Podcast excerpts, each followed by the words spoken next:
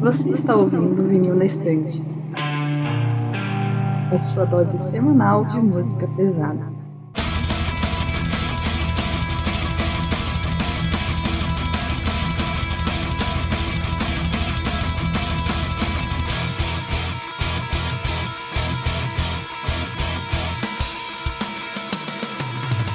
Oi, eu sou a Gabi. Eu sou a Carol. Eu sou o Lucas. Eu sou o El. E eu sou o Sandro e voltamos com mais um episódio do podcast Vinil na Estante. Dessa vez para fazer um episódio que eu, em algum momento, prometi que não queria acontecer, que é sobre Nightwish, né? Essa banda que a gente acabou comentando várias vezes em vários momentos na história desse podcast. Eu sempre tinha birra dizendo que não vai acontecer, mas estamos aqui, né, para pagar com a língua. E vamos aqui reunindo a nossa equipe para conversar um pouco sobre essa banda polêmica, né? Muita, muita treta mais envolvendo. polêmica, mais polêmica que ainda. Exatamente. Muita treta, muito álbum, muita mudança de formação e é isso naquele esquema que a gente sempre faz. Vamos comentar um pouco da história, comentar nossas impressões sobre cada álbum da discografia. E acho que é isso. Vamos pro episódio, sem muita enrolação, né? E hoje não tem um prato aqui, quem é que vai fazer o recado?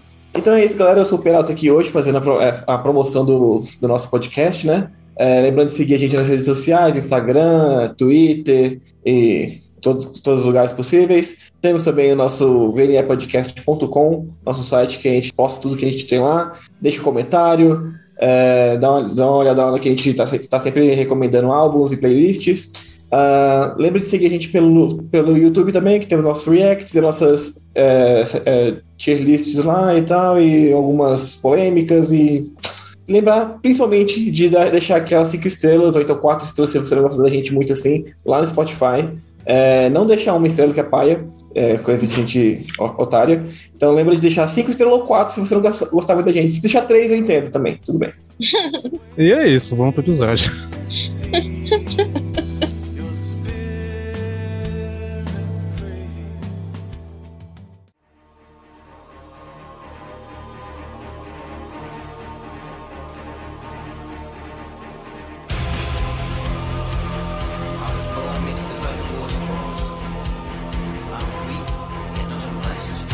Então, beleza, gente, para começar o episódio, eu quero que vocês falem um pouco da relação de vocês com o Nightwish, como vocês conheceram, como é que tá a relação hoje em dia. Abram seus coraçãozinhos aí. Os fãs primeiro, vai, Carol. Bom, o Nightwish, apesar de eu não acompanhar mais hoje em dia, já há alguns anos, é uma das bandas da minha vida. E é uma das bandas que eu falo que eu vivo do passado. Eu basicamente só escuto as coisas mais antigas. É, foi uma das primeiras bandas de metal que eu conheci. E eu nunca tinha ouvido. Todo mundo sabe aqui do, do, do podcast que o, o meu primeiro álbum e o meu preferido, o primeiro que eu vi foi o Wishmaster. É, eu reconheço que não é. Tem melhores, mas pra mim ele é muito especial. E foi o álbum que, que, eu, que eu fui assim introduzida à banda e eu nunca tinha ouvido nada parecido com aquilo. É, a única mulher fazendo metal, entre aspas, ou não, que eu conhecia até então era a Emily do Evanescence. E quando eu ouvi a Tária, minha cabeça explodiu. Eu pensei, nossa, mas como assim? Essa mulher tá cantando ópera, mas é uma banda de metal. Que negócio genial. E, enfim, é, segue sendo minha, uma das minhas bandas da vida. E é isso. Uma pena que tenha chegado onde chegou. E uma pena também que o Thomas seja um compositor tão bom, mas com uma personalidade bastante questionável. Mas é isso aí. A gente vive do passado. Das glórias do passado. É isso. Eu sou basicamente a Carol, tirando que eu não sou assim tão, tão fã, mas eu já, nossa, eu já gostei demais. Eu só não sou tão, tão fã assim, porque eu era mais fã da banda, da banda rival, do Épica, mas, mas nossa, Nightwish foi uma, uma banda muito chave da minha adolescência e a Carol, que a Carol falou sobre o contato com a Atária na adolescência e ver ela cantando do jeito que ela canta, numa banda de metal, sendo que nosso contato até então era só com a Emily. Isso aconteceu comigo também. A Nightwish foi basicamente a segunda banda de metal com mulher no vocal que eu conheci na minha vida. E isso, isso, foi, isso teve um peso gigantesco, né, na minha vida. E, e é, foi amor à primeira vista, porque é uma coisa, é um tipo de música que não é tão comum assim. Eu também tive aquele choque de, nossa, eles estão misturando ópera com metal. Eu nunca imaginei que eu fosse ouvir isso na minha vida. E lá estive eu ouvindo metal sinfônico adoidada por cinco anos seguidos. Enfim, Nightwish é uma banda que eu também vivo do passado, porque né, a gente vai discutir sobre isso no, ao longo do episódio, mas eu posso dizer que eu guardo com carinho, pelo menos, os álbuns com a Tária. E é, tudo que a Carol falou eu assino embaixo sobre o Thomas, etc. É banda, banda polêmica, banda polêmica. Eu esqueci de comentar que quando eu conheci a banda, tipo, assim, poucos meses depois a, a Tária foi demitida. Então Nossa, eu fiquei muito chateada. Senhora. Foi tipo. Você um trauma, amiga. Você Exatamente. O primeiro trauma, tava, né? Eu tava no auge, assim, da, descobrindo a banda e tal. A vocalista sai. E eu também acompanhei todas aquelas coisas nos, nas comunidades do Orkut sobre ah, quem vai ser a nova vocalista e tal, e a entrada da NET. Eu acompanhei todas, todas essas fases aí. Nossa, eu teve um, um teve um, um, dia que eu tava comentando com uns amigos nossos no meio do Ellerson, assim, nossa, imagina ter, ser fã do Nightwish em 2005, 2007, depois da Tária sair, imagina você ouvir Amaranth pela primeira vez. É, aconteceu comigo. Bye, Mas bye, lá, beautiful. Da primeira, lá na frente eu, eu, comento. Lá na frente eu, eu comento. Tô queimando pauta.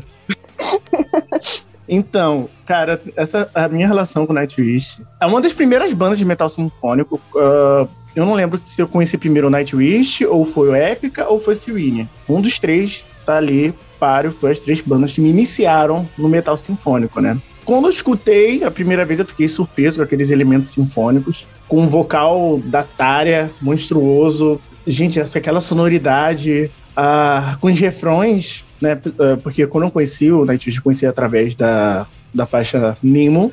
E assim, o, acabou que eu. Ah, onde que tá a faixa Nemo? Once. Bora ouvir o Once? Bora. Meu álbum favorito na época. Aí tornou o meu álbum favorito. Aí eu fui procurar o resto da discografia. Aí depois, isso era em 2009. E, tipo, eu não tinha muito acesso à internet. É que me passaram a discografia e ninguém tinha me avisado que a Atari tinha sido da banda. Eu descobri fazendo umas pesquisas na Wikipedia. Putz, coitado. Tipo, me deu um, uma dor no peito e depois eu vi o nome, a, a, capa daquele álbum, né, do Dark Patience Play. Eu olhei assim, nossa, capa feia. Aí eu falei assim, tá bom, a banda morreu, né? Fazer o quê? Vou ver outras coisas. Aí eu fui conhecer o If Temptation, Aí foi, eu... foi se drogando em drogas mais pesadas. é, exatamente isso. Foi, foi descendo o nível. É, aí acabou que em 2020, por conta de Gabriela, durante a pandemia, montou um grupo WhatsApp com. É, Menina, montou um grupo no jura? WhatsApp. Exatamente! Você tem um, um, um peso nessa história. Montou um grupo no WhatsApp com uns amigos e a gente parou para ouvir álbuns de Nightwish. E eu fui me encantando, voltei a gostar da banda novamente, comecei a ouvir, eu me peguei ouvindo Ocean Burn diversas vezes durante 2020 e, enfim. Ah, não, esqueci também de comentar que na época que saiu Imaginarium, eu cheguei a ouvir algumas músicas do álbum. Só anos depois que eu fui ouvir o álbum completo, eu achei maravilhoso, né? Mas também foi, assim, um momento bem esporádico da minha vida, né? E realmente só fui reouvir esse álbum lá para 2020, graças a Gabi. É isso aí, gente. Eu, eu, eu estragando as pessoas, botando elas para ouvir Nightwish em 2022. É isso aí. Incrível. 2020, que, né, no caso. que influência. É, ah, menina. Mas vamos lá. É, cara, minha relação com Nightwish é bem, bem breve, assim. Eu lembro que eu. A primeira vez que eu vi uma música deles foi Wish I Had an Angel, pela MTV. Clássico. Uh, lá na época que tinha lançado, assim, eu vi aquele clipe, eu vi o Marco e a Thalia gritando, e, e o clipe tinha, tipo, uns homem de lagarto passando assim. Eu ficava, caraca, que da hora, velho. E eu achei incrível, mas na época eu não era tão dentro do metal ainda, e na época eu só deixei assim, uma música que eu gostava e pronto. Eu não tinha como baixar as, as músicas, eu era muito novo, eu tinha preguiça e tal. E Nightwish, conforme foi entrando no mundo do metal, Nightwish já, já tinha todas as polêmicas. Eu já comentei aqui no podcast como funciona com as polêmicas. Eu evito. Então, assim, qualquer banda que tem uma polêmica muito grande, eu acabo evitando ela, por mais que eu goste da banda. Então, assim, foi muito difícil começar a gostar de Sepultura, porque eu evitei Sepultura por muito tempo. Era toda hora que eu, vendo muita matéria de. Ai, ah, Kiss falando alguma coisa, o Cavaleiro falando, falando alguma coisa. E eu, eu demorei, tipo assim, muito tempo pra começar a ouvir Sepultura e gostar de Sepultura. Mesma coisa com Angra, eu demorei muito tempo pra começar a gostar de Angra. Então, Nightwish, por mais que eu saiba, eu, sei, eu saiba minimamente o que aconteceu, eu não sei que, tipo assim, 90% eu sei que o Thomas era escroto. Só de saber disso, desde, sei lá, desde 2008, 2009, quando eu comecei a entrar mais pro, pro mundo do metal, assim, eu já falei, beleza, não, não quero, não quero saber dessa banda por enquanto, um dia eu vou gostar dela, talvez, ou não.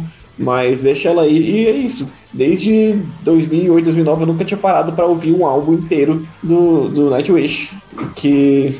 É, tem, tem minhas opiniões pra, pra, a serem emitidas. Bom, bom, a minha história com Nightwish é uma história curiosa. Eu acho que eu conheci Nightwish mais ou menos nessa época aí também que o Lucas. Assim, logo quando eu tava começando no metal, é, eu, eu, tive contato com o Shahrian de Nemo por clipe da MTV também. E no YouTube, né? Acho que um pouco ali pra 2007 mais ou menos. Tipo, na época que teve a série da banda, troca de vocalista, só que tipo, Nightwish sempre nessa época era uma banda que eu achava legal, mas eu nunca tentei, nunca tive vontade de entrar muita coisa. Então eu conhecia basicamente essas duas músicas e eu acho que só, na real. Acho que conheci essas duas músicas e era isso, não via mais nada. E assim eu fui seguindo por muitos anos, até que em meados de 2011 eu tinha um blog Olha aí, né? Quem diria, bloggers. E eu, o blog, eu fazia meio que cobertura. Na verdade, eu fazia, eu fazia assim, eu, o seguinte trabalho de, de acurácia de matérias. Que basicamente eu pegava três matérias de frente, copiava um pedaço de cara e publicava no blog.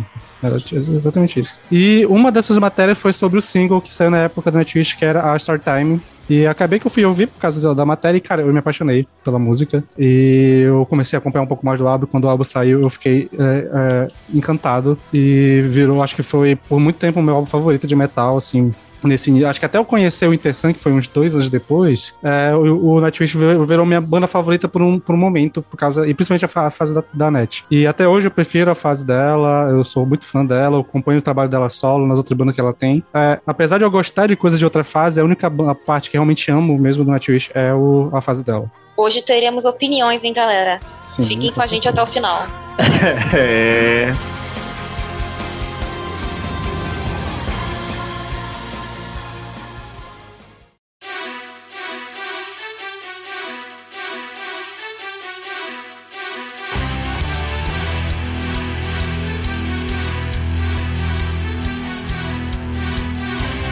Para início, uma pequena, breve introdução da história do Nightwish, essa eu vou deixar com a Carol. Então, Carol, diga lá, como é que surgiu essa, essa amada e odiada banda? É, é uma banda finlandesa, como acho que todo mundo sabe, e ela surgiu ali em meados dos anos 90 como um projeto do Thomas Olopainen, eu acho que é assim que se fala o sobrenome dele. E é, ela surgiu como um, um projeto acústico que o Thomas montou com umas pessoas que ele já conhecia. A, a Tária era colega dele e eu acho que o Empo também já era. Eu acho que o Yuka também. E o objetivo inicial era fazer músicas acústicas. Só que eles perceberam que a voz da Tária era muito pesada e muito poderosa para músicas acústicas. Então, como todo mundo, menos a Tária, até então, era fã de heavy metal, eles resolveram transformar a banda numa banda de heavy metal com elementos acústicos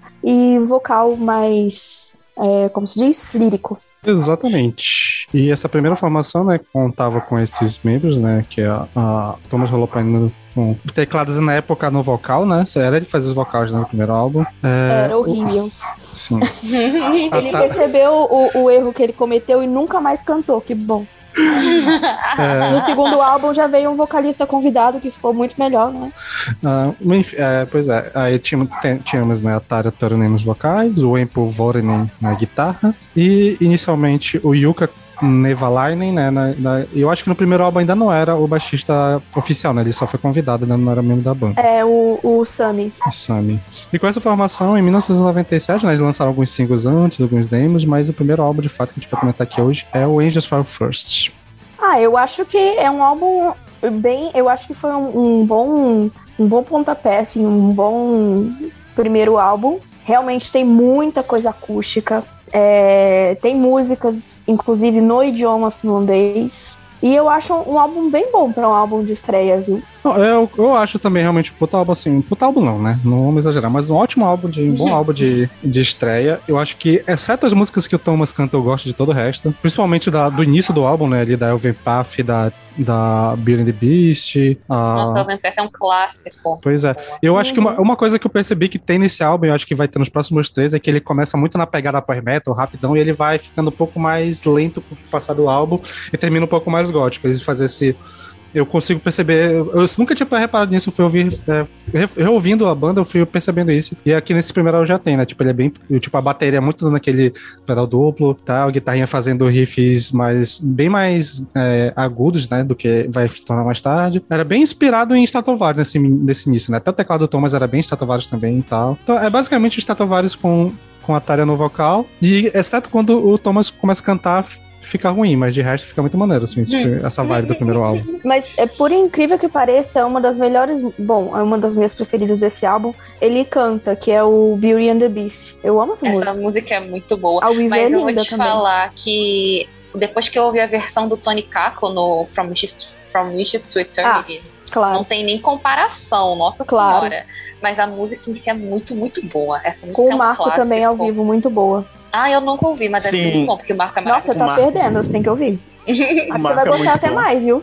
Do que com o É, Tony. Eu amo esse homem. Enfim, estamos queimando pau. É...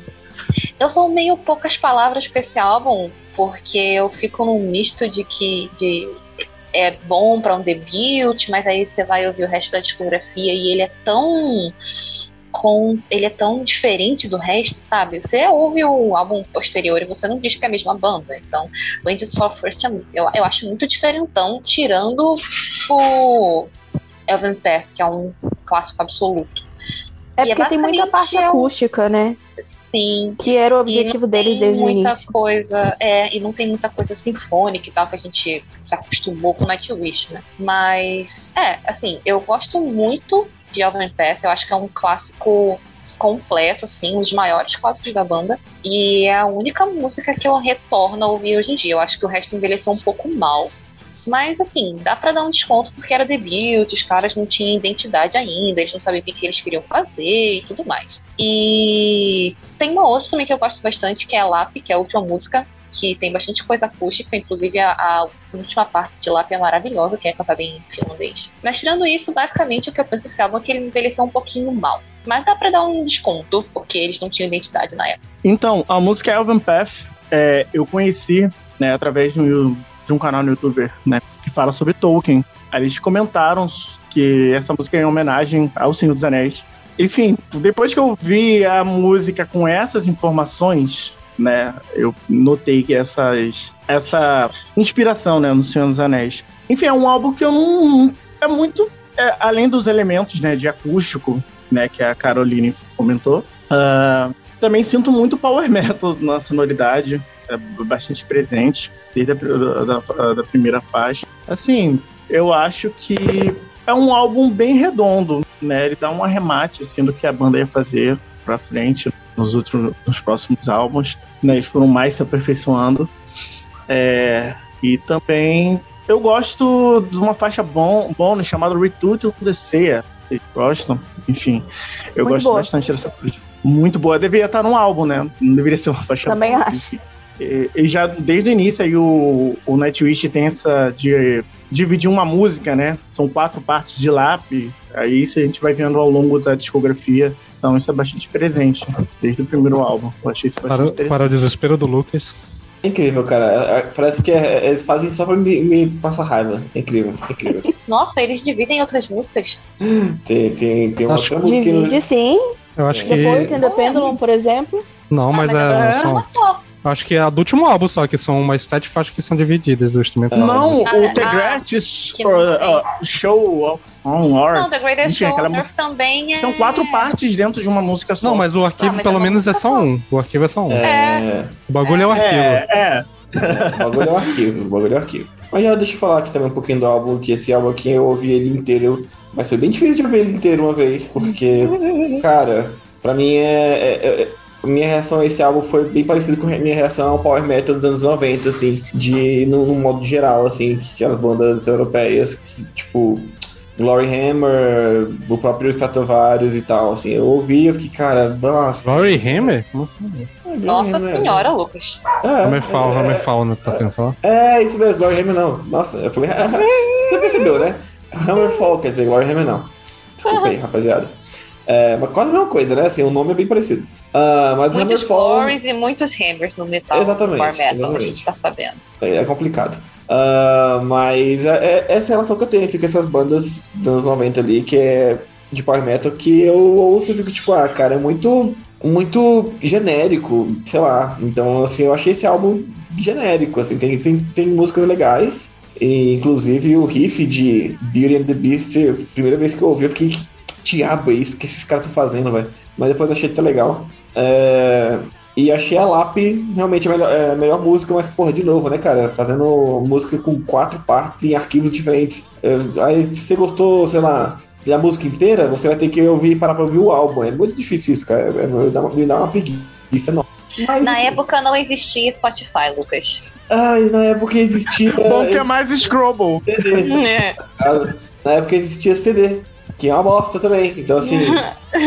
ah, ah, pra mim não faz sentido. Nunca fez sentido isso. É, mas tudo bem. Mas só pra, só pra terminar mesmo, eu, eu achei o álbum ok, mas genérico, que nem o, o Power Metal no- noventista ali, assim. Então dá uma preguiçinha. E pra mim, realmente, as melhores músicas são Elven Path e Lap. O resto eu fiquei tipo, é, é, ok. Nossa, eu acho o Tutankhamen genial. Beauty and the Beast. E, Beast é gente, a, a letra. Beauty and the Beast, o- o- o é legal. Contagion, ninguém vai, ninguém vai Oi? comentar, não. Ah, ela- eu gosto A dela, eu letra. gosto. Assim, não, a letra. ah, a não, letra não. é muito É- eu, eu passo, eu passo. O próprio Thomas tem vergonha dessa, dessa música. Eu confesso que eu não tinha nem. Eu reparado, teria né? vergonha de ter olha, escrito Lucas. Ninfomania que fantasia, mas tudo bem. Então, é exatamente isso. Eita, tem vergonha. bicho, sexo. É, é, exatamente assim. Exatamente assim. Nossa, ele já tava como? Sonhando com o corpo da Tária nua ali naquele momento. E não temos nem como Tirem as refutar crianças isso, da né? sala. Tirem as crianças da sala, gente. Hoje, hoje, hoje tem, hoje tem. E assim, eu acho que realmente, eu acho que a. Tipo, pra, pra cena que tava ali na época da Finlândia, anos 90, é tipo uma banda power metal dos 90, tipo, bem na vibe, Stratovarius mesmo, não tem muito que fugir. Mas eu acho que pelo menos as partes acústicas dá uma quebradinha legal pra tu conseguir ouvir o álbum sem enjoar tanto, pelo menos comigo é assim. Ainda tem esse, esse charmezinho, assim, interessante. É, diferente do que a gente vai comentar daqui a pouco.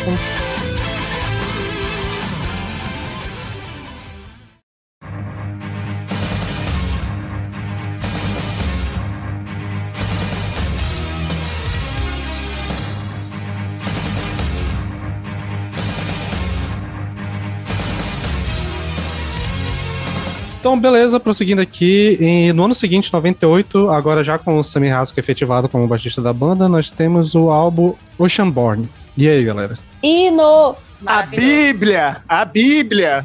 Ai, gente, esse álbum é. É ela! avisa que é ela, avisa que é ela. Eu, eu quero começar só porque. Eu acho que é o favorito de mais pessoas aqui, mas é o meu favorito. E eu sou completamente apaixonada cadeirinha desse álbum. Thomas Holopainen entregou poesia, entregou power metal de qualidade, ele entregou arte nesse álbum. Esse álbum é incrível, maravilhoso, lindo, cheiroso. É isso aí. Concordo completamente. Posso começar Tem- falando mal, então? Ih! Ih! Não, chegou. mas Não, vai. não, não. Chegou, chegou. Assim, tirando a mixagem e a produção desse álbum, que é fraca, o resto, assim, as faixas são maravilhosas, acho. Não Ah. tem nenhuma faixa ruim nesse álbum. É, eu acho que o meu rolê com esse álbum é que eu não sou tão fã assim de Stratovarius e, tipo, esse álbum ele é bem mais Stratovarius do que o outro. Só que como eu não tenho essa faixa acústica que dá uma quebrada, ele é muito power metal e ele me, me enche um pouco assim. Tipo, eu, eu amo o início dele. Eu acho que até ele a, a Swan Heart, eu acho o álbum legal, mas ali da frente começa a enjoar um pouco pra mim. Aí só na Lip Sync eu também acho maneiro, mas, assim, é, é um álbum que eu raramente ouço ele inteiro. Quando eu vou ouvir, eu acabo pegando algumas músicas específicas pra ouvir, do que pegar ele toda- total, assim, pra ver que eu acho ele um pouco mais cansativo do que o primeiro pra ouvir, assim, numa pegada só. Ou seja, ou seja, o Sander não gosta de Feral Sales to Orion, que é simplesmente uma das melhores músicas do Nightwish. Meu. Exatamente. É. Exatamente, cara! Que música perfeita. Que música perfeita. Sacanagens estão sendo legalizadas nesse podcast. Já começou. E, Não, mas não, agora... assim, eu quero comentar do início desse álbum. O início desse álbum, cara, Stargazers. O, Ai, clássico. é, também. tecladinho, aquele tecladinho, cara. O Zezo dos teclados da Finlândia. É o Thomas. Cãozinho dos teclados. É, pô. Ah, é perfeito, Muito bom, gente. muito a bom. sequência do começo, que vai de Stargazer, Gethsemane, é... Sacramento Vive on the Deep Dark. Ocean. Meu Deus do céu! Ai, Jesus! Esse álbum é, é, é muito perfeito, gente. Ele é, sim, ele é todo power metal. Ele é todo power metal. Nightwish ali na época não estava fazendo metal sinfônico, ou metal gótico. Eles estavam 100% to- todos teclados. Uhum. Era original? Não era original. Eles só estavam fazendo power metal com uma mina cantando, basicamente. Ok. Mas eles fizeram com tanta maestria. O Thomas já começou a. Ele escreveu muito bem, né? Mas é ali nesse álbum que ele começa. Sabe? Tem umas letras assim que tu que bate assim no seu coração já. A Swan Horse, aí tu pensando, aí você fica, oh meu Deus, coisa linda, que poesia, que arte. Enfim, esse álbum é imaculado. Bíblia dos que gostam de, sei lá, banda com vocal feminino, banda com banda gótica, banda de power metal. Esse álbum é o álbum que une todas as tribos, ou deveria. O único erro desse álbum é a capa, tá? Como eu comentei no, no Gente, a capa não é ruim. Parece- Eu não acho não ruim. sei, eu não sei se eu já- de Testemunho de Jeová. Então, assim, Eu não sei Eu se acho já uma pintura muito tanto. bonita e bem feita. Eu não acho isso, isso tudo, mas eu não sei se é porque eu já ouvi tanto esse álbum que eu já acostumei e eu já acho que esse, essa capa transmite muito bem o que o álbum quer passar, sabe? Tem muita cara do álbum. É, tá. Verdade, verdade. A gente escuta a música e a gente vai lembrar da capa do álbum. Com certeza. É.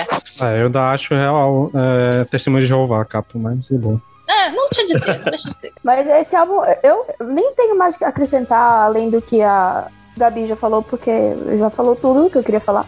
Acho que é um álbum bem equilibrado, porque ele tem baladinhas, tem uma música instrumental, tem umas músicas mais pesadas e umas mais, como é que eu vou dizer, é, ambientais, digamos assim, com barulhinhos e tal. E perfeito. É um dos meus. Não é o meu preferido, mas é um dos. O meu também. Não é, não é meu favorito, mas é um, dois. É Impecável. pra mim é Parabéns, 100% Thomas. Perfeito. É, ele é um, um álbum, com certeza é um álbum. Não. Cara. Ai, eu não vou nem falar, né, galera? Nossa, eu tô ouvindo. É, Porque se eu não gostei do primeiro álbum muito, esse aqui. Olha. Nossa, mas esse é muito melhor do que o primeiro. É Jesus com Cristo. certeza. Ah, não como não de deitar. evolução. pra É, Pace with the Opera, aquele, aquela parte que a Tária canta. Ho, ho, ho, ho, ho, ho, ho.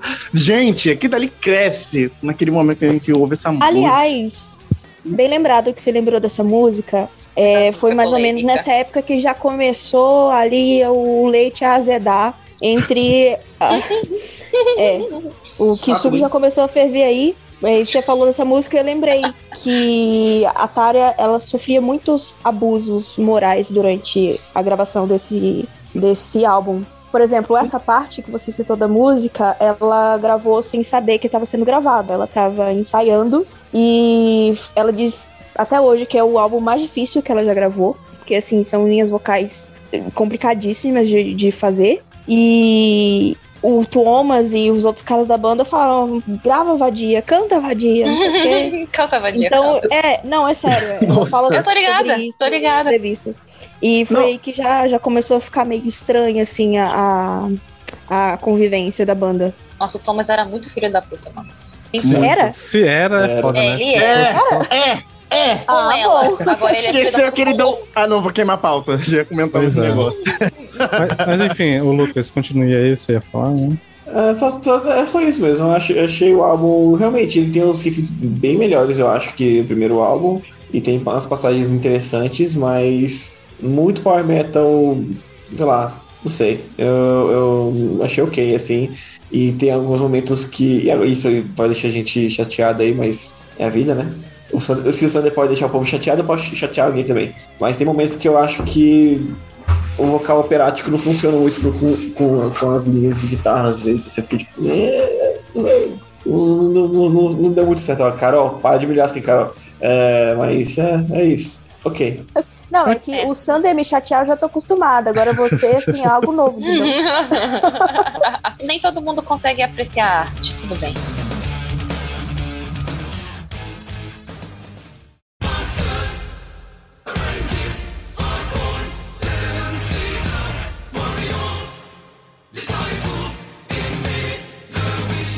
Prosseguindo aqui, né, próximo álbum, avançamos dois anos para o ano de 2000, ainda mantendo a formação, né, com o Samis Vasca, Yuka, Thomas e Tária, nós temos o álbum Wishmaster. Agora é meu momento.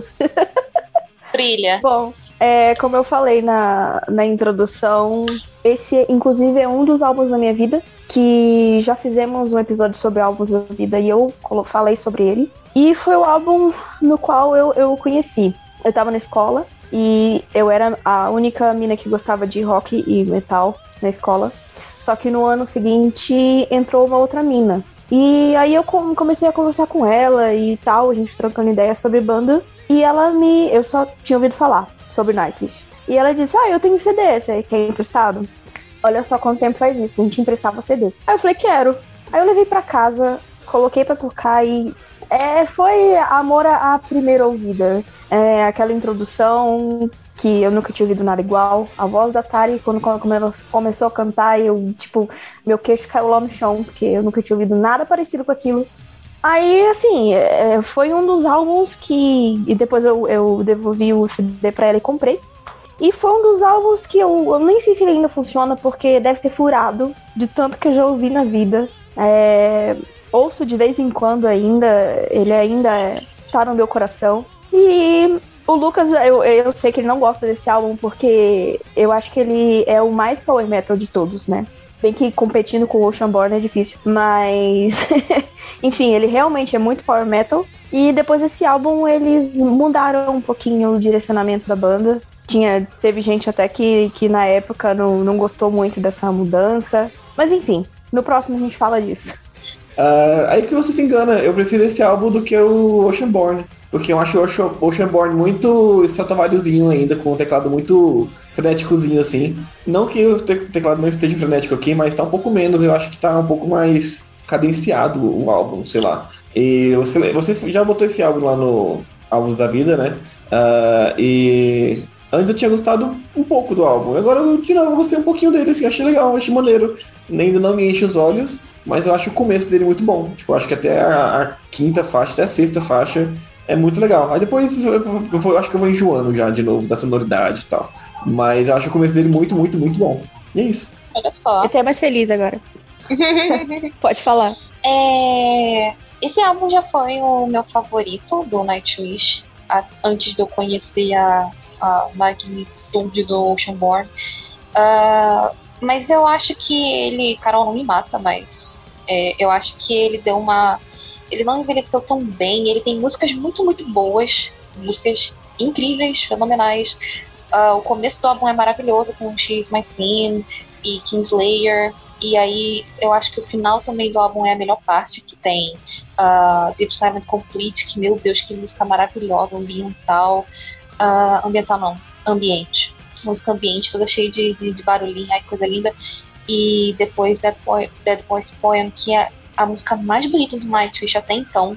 Que música linda, meu Jesus Cristo. E a última, que é, é Fantasmic também, que é um clássico absoluto. Então eu acho que o começo do álbum é muito bom e o final é melhor ainda, mas eu acho que ele tem uma meiuca que eu não consigo compreender muito bem, sabe? Tem umas músicas ali que passam tão batido por mim. E aí por isso que hoje em dia eu já não ouço mais tanto ele. Quando eu quero ver alguma música do Wishmaster, eu só vou lá e coloco a música raramente eu ouço, ou eu ouço o álbum inteiro. Mas ele tem algumas músicas que eu sou muito, muito apaixonada. Como essas que eu falei. E só queria dizer também que já deu de Wishmaster ninguém aguenta mais. É a única do álbum que eu gosto. Mentira. Eu Jesus gosto. Cristo. Não, é brincadeira, é brincadeira. Eu gosto de Dead Boys Poem também, gosto de X, mas sim, e Kingslayer. Mas esse é um outro Ah, álbum bom. que. Assim, eu acho que ele tá mais ou menos no nível do Ocean Bond mais diferente pra mim. Tipo, ele- assim, a minha relação é parecida. Eu só gosto de algumas músicas e quando eu vou ouvir, dificilmente eu pego ele pra inteiro. Acho que eu até falei isso né, no episódio lá de Álbuns da Vida e tal, que ele é um álbum muito de transição pra mim, porque ele ainda tá ainda com o pezinho no Power Metal, mas já tá começando a virar o que Antes vai virar depois. Só que ainda não tá no ponto lá e eu acho que não dá nem pra dizer que faz falta, porque ele nem existia na banda até o momento, mas eu acho que depois que o Marco entra na banda, tem um up legal e, tipo, faz falta meio que não fazendo porque ele não tava aqui ainda, né? Mas eu sinto só um pouco desse, a falta desse, desse contraparte no vocal. E, mas pelo menos eu ainda prefiro que seja assim do que com Thomas cantando. Então, ah, poderia ser pior, né? Então, mas assim, é isso. É um álbum que eu gosto de algumas músicas, acho que umas 5, 6 só. Tipo, no- sei lá, eu acho que ele deve estar. se eu fosse fazer meu tier list pessoal, provavelmente eu botaria como definitivamente um álbum, assim, pra mim. E acho que é isso. Acho que ele é um álbum que tem. É, assim, eu, eu não acho que Nightwish tem álbum ruim, assim, tipo, ah, pra virar meio meh, por exemplo. Acho que ele tá ali na faixa do, do definitivamente. Tem algumas coisas que eu gosto, tem outras coisas que não. Mas eu acho que, sei lá, eu gosto mais do primeiro talvez, do que dele, eu não sei. Eu acho que eu gosto mais de, de um dos álbuns com a, com a Flor do que dele. E acho que é isso. É a minha, minha relação com esse álbum aqui. É, em relação com esse álbum, é o seguinte: Way Hill, Disciple, me, do it master. Gente, essa música é o maior clássico da banda. Hino, hino, hino. Hino, hino, hino, hino. Exagerou no- só um pouquinho, mas Eu beleza. queria.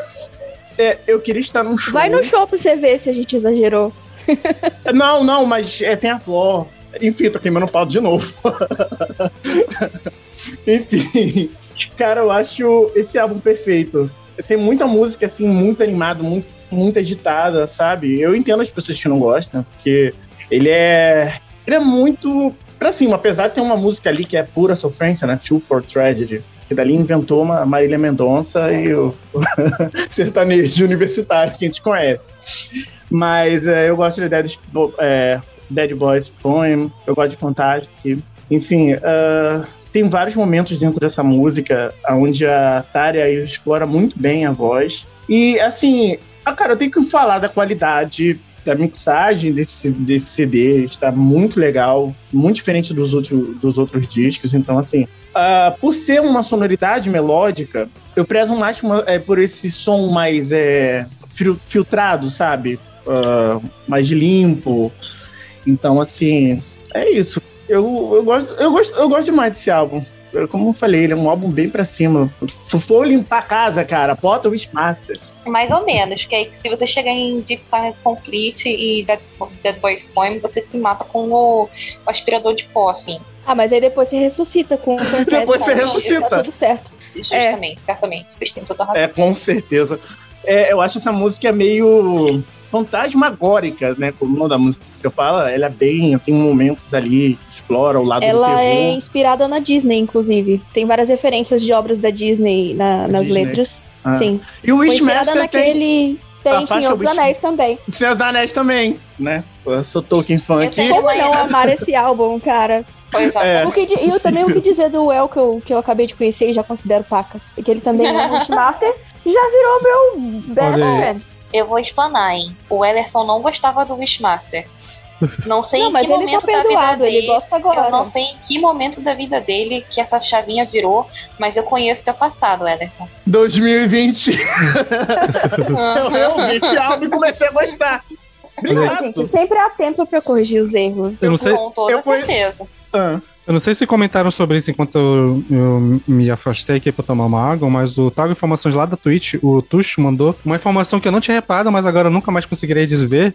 É que na capa do álbum, a perna, a perna do moleque é do tamanho do corpo dele, praticamente. Sim, sim. Eu nunca mais consegui ver aquela capa da mesma forma. É muito bizarro. É muito bizarro. E tem, tem um easter egg nessa capa, inclusive. É, boatos de que. Não sei se foi confirmado, mas boatos de que esse garotinho da, da capa é o, o do Dead Boys Poem. Uhum. E o easter egg é o rosto de uma mulher bem ao lado do nome da banda. Que se você aumentar. de- depende, às vezes dá pra ver e às vezes não dá. Se você, mas se ver, você sim. aumentar o brilho da tela, se reparar bastante, tem o rosto de uma mulher ali. E boatos de que é a mãe dele. A mãe do. Eu, eu, eu juro que eu Personagem. achei que você ia falar assim: é o rosto da Tari. Não, eu não é. Nada a ver. você- É o rosto da NET! O futuro da banda! Aí seria foda. Ai, meu Deus. Ah, e lembrando para os ouvintes, uma curiosidade é que a turnê desse álbum foi a primeira vez que, que o Nightwish veio ao Brasil. Ai, gente, imagina ter vivido. Queria. Vivi uns anos, uns anos, a partir de uns anos depois, infelizmente, eu era muito criança.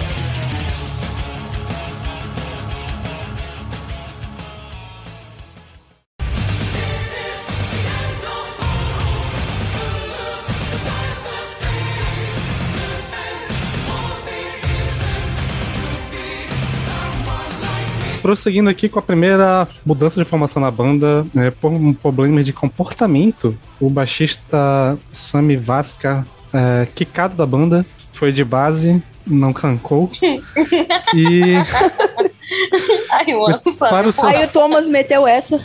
Aí o Tony meteu essa e chamou um nome que era bem consagrado já na, na Finlândia com a banda Taro. O baixista e vocalista Marco Etala. E para consagrar nessa nova formação e com essa, com essa galerinha do mal, eles lançam em 2002 o álbum Century Child. Outro hino está em, não é ainda não é o meu preferido, mas está entre os meus preferidos. E consolidou o, o, o Marco, né? Ele virou uma das caras da banda. É, foi, como eu falei lá atrás, a partir desse álbum que eles mudaram um pouquinho a sonoridade, ficou menos power, menos, sabe, espadinha. E uh, algumas pessoas criticaram, né, na época, essa mudança. Mas, uh, por outro lado, outras pessoas também amaram, né, essa adição do, do Marco no, no vocal. E eu acho um álbum muito bonito. É um dos clássicos, tem, tem vários clássicos da, da, da banda nele também. A capa, para mim, é a capa mais bonita que o Nightwish fez até hoje. E, né, tem baladinha, tem música mais pesada. Slay the Dreamer também é, é um hino. Uh, Bless the Child, well, Dead to the World também, maravilhoso. Tem o cover de Fantasma da Ópera, perfeito. Nossa, esse aí, esse aí, Jesus Cristo. É isto. 9 de 10 pra mim. Não, eu acho que eu provavelmente devo. Eu não sei se eu falei isso durante o episódio de cover, mas eu acho que ele deve ser um dos melhores covers, assim, no metal. De, principalmente de metal fazendo cover de outros gêneros, cara. Esse cover. Mas eu acho, principalmente a versão ao vivo dele no End of, a, End of an Era, principalmente ali, é absurdo. mas Nossa, o cover é bizarro. É bizarro Gente, o que tá- que a Tária eu- fez nesse, nessa live. Gente, eu achava que essa música era do Nightwish. Durante muitos anos da minha vida. Eu não sabia da existência do Fantasma da Ópera, sabe? Caraca. Mas agora Eu você sei sabe, tá é, Eu perdoado. também, eu também. Eu lembro que quando eu ouvi essa música, eu tava tipo, nossa, eu acho que eu já ouvi isso em algum lugar, mas não levei pra frente, não botei fé. Fiquei, fiquei lá achando que era do Nightwish também. E fora esse cover magnífico, performance foda, principalmente dos dois, né? Mas o Marco também manda bem pra caralho nesse, nesse, nessa versão que ele faz. Até porque ele, ele muda mais, né? A versão do. Da versão original é mais diferente a parte dele. Mas fora isso, eu acho que esse álbum, ele meio que. Tem boa parte dos clássicos da banda, né? Blessed Child, a Ever Dream. Eu não tinha, eu não tinha noção, agora olhando aqui no Spotify, eu não tinha noção que ainda For Hope é tão famosa assim, que eu acho que ela só não tá com mais mais audições do que a, Fanta- a própria Phantom Opera. Então não sabia que ela tá famosa assim, mas é foda também. Pô, eu acho que End of All Hope foi single e é nome do, do documentário deles. Ah, sim, sim. É, é, acho que na, Qual acho que na dos documentários? Agora. Ah, um dessa época. O Deles dessa época merda. é o Eles End of fazendo merda durante a filme. Ah, End of Innocence, é verdade. Ah, tá quase ali. Foi o primeiro DVD do Nightwish que eu comprei, inclusive, É o- também. Deve estar furado de tanto que eu já rodei. É o Nightwish repetindo as palavras de sempre, né, gente? Inocência, É. Hope, Boys, Ocean. Poema, Night, Wish, Ocean. Wish, Exato. Pois é. Night, o tempo E- todo durante Night, Wish. E assim, eu acho que esse é o primeiro álbum que realmente eu gosto pra caralho na Twitch. Eu acho que. É que eles realmente mudaram. Eles passaram do Power Metal e viraram. Criaram uma parada que é nova. Pelo menos assim, eu acho que. A partir daqui eles vão criar essa parada que eu acho que. Eu, pelo, eu pessoalmente, eu não conheço outra banda que faz um som parecido, porque, tipo, eles já, eles já se repetem muito, né? Se outra banda fosse fazer essa é mais repetitiva ainda. Então, eu acho que. é, eu entendo essa, esse movimento e eu gosto deles sair de uma coisa que é genérica e criar uma parada nova. Que, assim, não é, não é nem um big deal, mas eu acho que casa muito bem essa sonoridade mais sinf- é sinfônico. É bem, bem, bem, bem Disney mesmo, né? Tipo, pega a trilha sonora e coloca ali no meio. E acho que casa muito bem. E a adição do Marco, de fato, acho que bota a banda em outro nível aqui. Já tinha uma vocalista incrível e agora tem outra vocalista incrível na banda pra fazer par, é, puxar algumas músicas também. Eu acho que essa, esse dueto vai ser melhor explorado nos álbuns, no próximo álbum, até porque tiveram, já, já se conheciam, já tinha mais tempo e tal. O Thomas conseguiu compor mais pensando nesse dueto. Mas assim, esse álbum ele é fantástico, assim, pra mim é absurdo. Acho que ele é meu top 5 da banda, praticamente. Basicamente, é. Top 5 não, top 4 da banda. Pô, eu acho que esse álbum não é tão Disney assim. Eu acho que esse álbum, justamente, ele. Não sei se foi isso que você falou. Você falou que ele ainda é Disney ou que ele mudou isso? Ele é o que começa a botar o pezinho na água, assim. Tipo, começou no Master que ele começou a nadar, aí depois ele vai mergulhar no onça pra frente, mas aqui ele já tá, tipo, já tá explorando um pouco. Ah, tá. Porque. É, eu acho esse álbum. é, esse álbum é muito diferente dos outros, como vocês já falaram, né? Eu acho ele muito, muito, muito diferente, na real. Eu, eu- os outros álbuns do Angels Fall First até o Wishmaster, eu acho 100% somos uma banda de power metal com uma mulher no vocal. Mas agora não, agora é uma banda com uma identidade que realmente não se tinha visto antes. E até hoje, você não, não acha nada parecido com a sonoridade desse álbum, sabe? Tem muita banda que imita Nightwish, mas imita o Nightwish do Once, ou o Nightwish do, dos primeiros álbuns, é só uma banda de metal com vocal lírico e tal. Mas o que eles fizeram nesse álbum chega a ser estranho, porque eu demorei muito tempo para conseguir gostar desse álbum, o que é muito engraçado, porque ele é um clássico, todo mundo ama, todo mundo conhece, irritou, mas eu sempre tive muita dificuldade com esse álbum. Eu não sei porquê, as músicas não me prendiam, não me pegavam. Até que nessas, nessas peripécias aí que o Ellison tava contando que a gente fazia, de ouvir álbum junto com os amigos e tal, eu fui ouvindo mais esse disco, o Century Child, e eu acabei gostando depois de, sei lá, 10 anos ouvindo a banda. E hoje em dia eu não sei dizer se ele é favorito, não sei dizer. Eu não, eu não tenho um top do Nightwish, eu não consigo delimitar na minha cabeça. Eu sei qual é o meu favorito, mas eu não consigo fazer um top. Eu só sei que nesse disco tem Beauty of the Beast, que é a minha música favorita da banda de todos os tempos. E para mim isso já vale demais. Mas tem muitas, muitas músicas que eu amo também. Blast the Child, é, o cover que vocês falaram, de of the Opera, Slay the Dreamer, uh, é, the World. Enfim, é um albaço. É um albaço. Mas eu acho a sonoridade dele bem é, singular, assim. Nightwish nunca conseguiu repetir nada, nenhuma banda conseguiu repetir isso. É, eu concordo, e eu acho que é, tu citou a Beer of the Beast, e eu gosto que ela meio que inaugura essa tradição que o Thomas vai fazer a partir daqui, que é sempre colocar uma música muito grande para fechar ou abrir o álbum. E, é, e começou de uma forma perfeita. E também só pra citar que eu amo pra caralho Everdream, é minha música favorita desse álbum. É bem clichêzão, mas cara, eu amo. Inclusive, eu gosto pra caralho da versão que a NET gravou com, ao vivo dela. E é isso. É, eu concordo com todo, com tudo que foi comentado para não alongar mais. É, eu notei que vocês não mencionaram a faixa Slaying the Dreamer. Nossa, eu, essa faixa é impecável. Falou? A gente falou sim. Uhum, eu ia. Eu mencionei. a gente falou. Eu não, eu não lembro. Eu tava guardando vocês mencionarem, nem notei. Mas enfim, nossa voz do Marco nessa música, impecável. Você é louco. Gente, sou apaixonado na voz desse homem. E eu gosto demais da brincadeira que a Tária faz com um vocal. Ó, ó, ó. Ali na metade pro final da música, uhum. né? Muito é muito legal. Uh, também eu gosto da faixa Beer of the Beast, já foi mencionada, mas assim, só para acrescentar que Beer of the Beast andou para que Ghost Love Score corresse. Só isso. Esse tô... álbum é perfeito. Fato, eu, tenho, eu tenho minhas, minhas dúvidas. Eu não sei qual das duas eu gosto mais. Bom, na verdade, enfim, eu falei que essa é a minha música favorita da vida, né? Então. Dois maiores épicos da banda, né? Nossa São... senhora. Jesus Cristo. E Será? a faixa bônus Será? Que, o que, que é Thomas Holopainen com dor de corno e um papel e uma caneta na mão, gente? Complicado. Ai, ai. Enfim. Ah, gente, inclusive, o Alex, uma faixa bônus, teu wafer. Tu, falou, é tu falou isso, Gabi, é. E uma coisa que eu fico puto com o Thomas é que ele sempre escreve as melhores músicas com as piores motivações possíveis. Sim.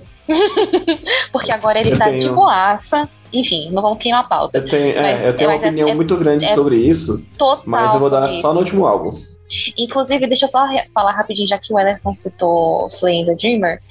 É, vocês estão ligados? Nossa, vocês devem estar ligados. Isso é treta conhecida. Mas o shade que ele dá pro, pro marido da Tária lá, gente, meu Deus, o cara xingou ele de tudo quanto é nome. Não, Essa não música. só aí, tem mais shade pra frente também. É, nossa senhora, o cara tá com sangue nos olhos. Uma dor de corno, assim, incurável. Basicamente, o inventor do, do conceito de Diz aqui. Só faltou citar o nome. Eu tenho uma opinião meio contraditória sobre isso, porque eu não acho que ele, que ele era apaixonado pela Tária de fato. O que eu acho é que ele se aproveitou disso para fazer daquela forma de ai, coitado do poeta apaixonado que não é correspondido, não sei o que, não sei o que. Eu não acho que, ela, que ele gostava dela de verdade, não. Eu acho que ele pegou carona aí nesse, nesse, nessa história, nesse boato. Eu gosto, eu gosto da fanfic que ele tem um caso com o Tony K eu, gosto da, eu gosto da fanfic que ele tem um caso com o Troy. Por isso que ele tá na banda. Nossa, só isso explica. Faz sentido. então. Cara, é, esse é o primeiro álbum que eu realmente achei legal. Que eu realmente, tipo assim, beleza, esse álbum aqui realmente é bom de ouvir inteiro, assim. Uh, tem uma outra faixa que eu não, não curti tanto.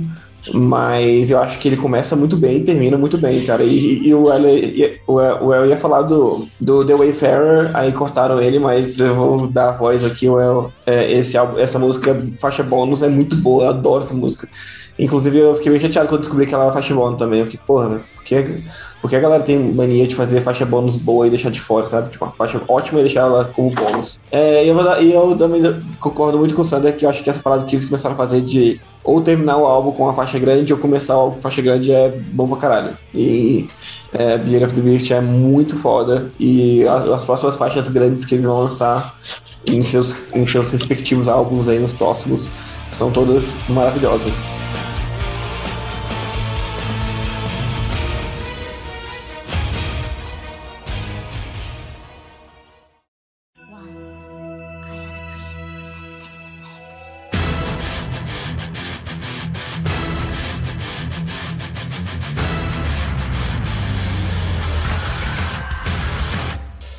Beleza, damos um salto agora para o ano de 2004 e o, o- quando a banda lança o álbum com o maior sucesso comercial até hoje, o álbum 11. É, esse álbum é perfeito.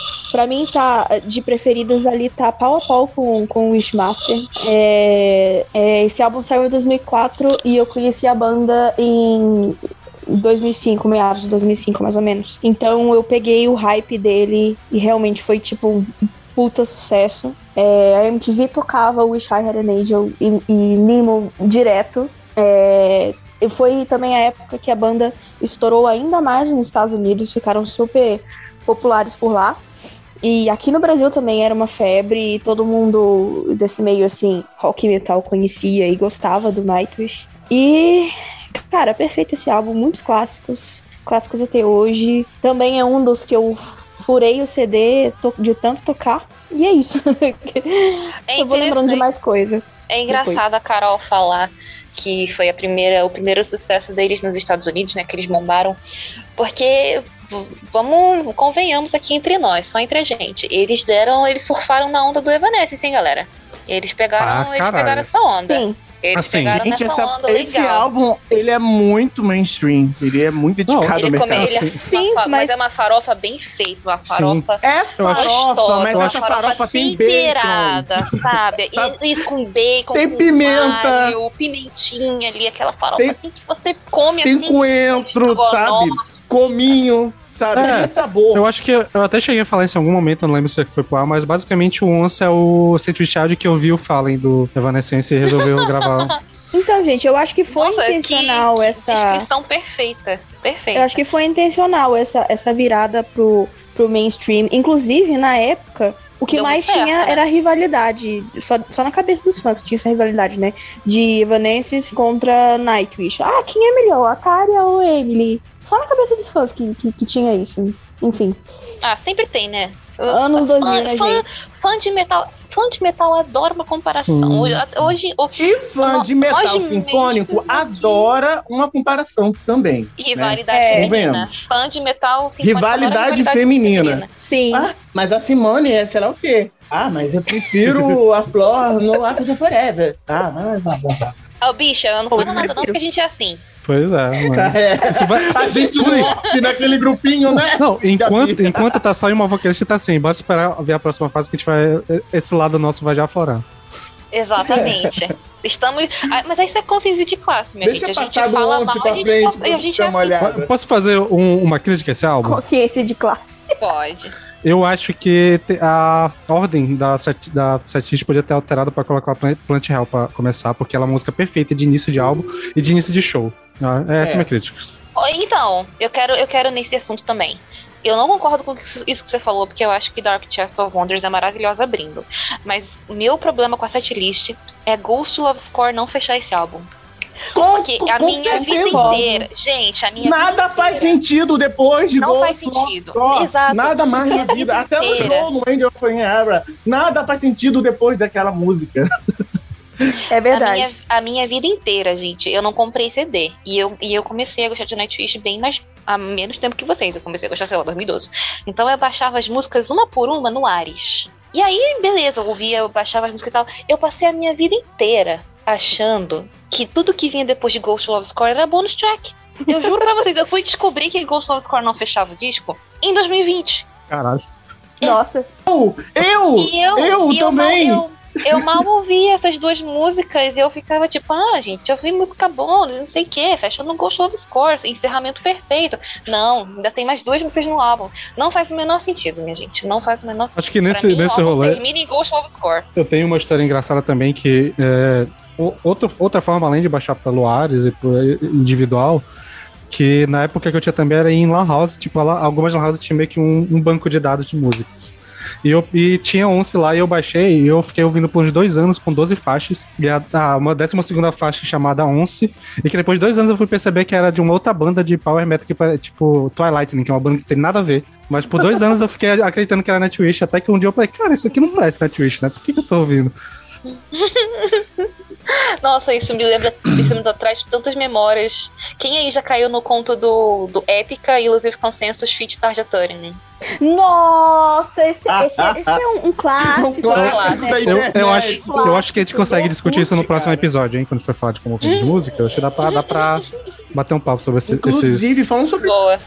Eu queria comentar sobre essa setlist desse álbum, que assim, cara, abre legal, eu gosto de Dark Side of No Wonder, Arishai Hyrule Assim, Orange, não me cara, entenda, não me entenda errado, não é nem que eu não gosto, mas eu acho que a, se botasse a, a praticar o Tony primeiro, ficaria mais maneiro. É. Eu acho que esse é um daqueles álbuns Então- que a gente pode falar de sequência top, essas quatro primeiras são uma sequência top. Uhum. É, Nemo, Turning Hell, aí chega a música do índio, a bendita Creek Mary.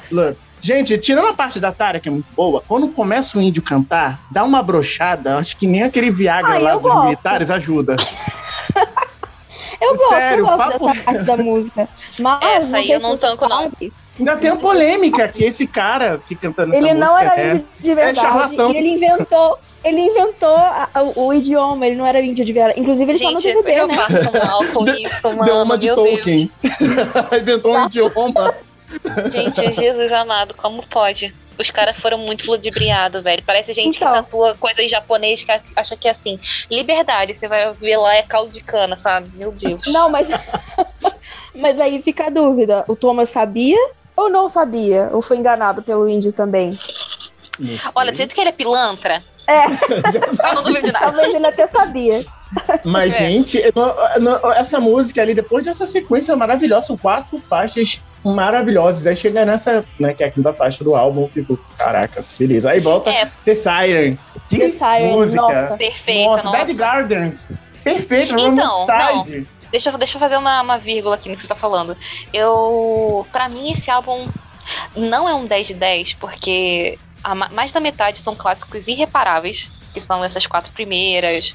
É. Ghost. Love Score. Or, e The só que- Siren.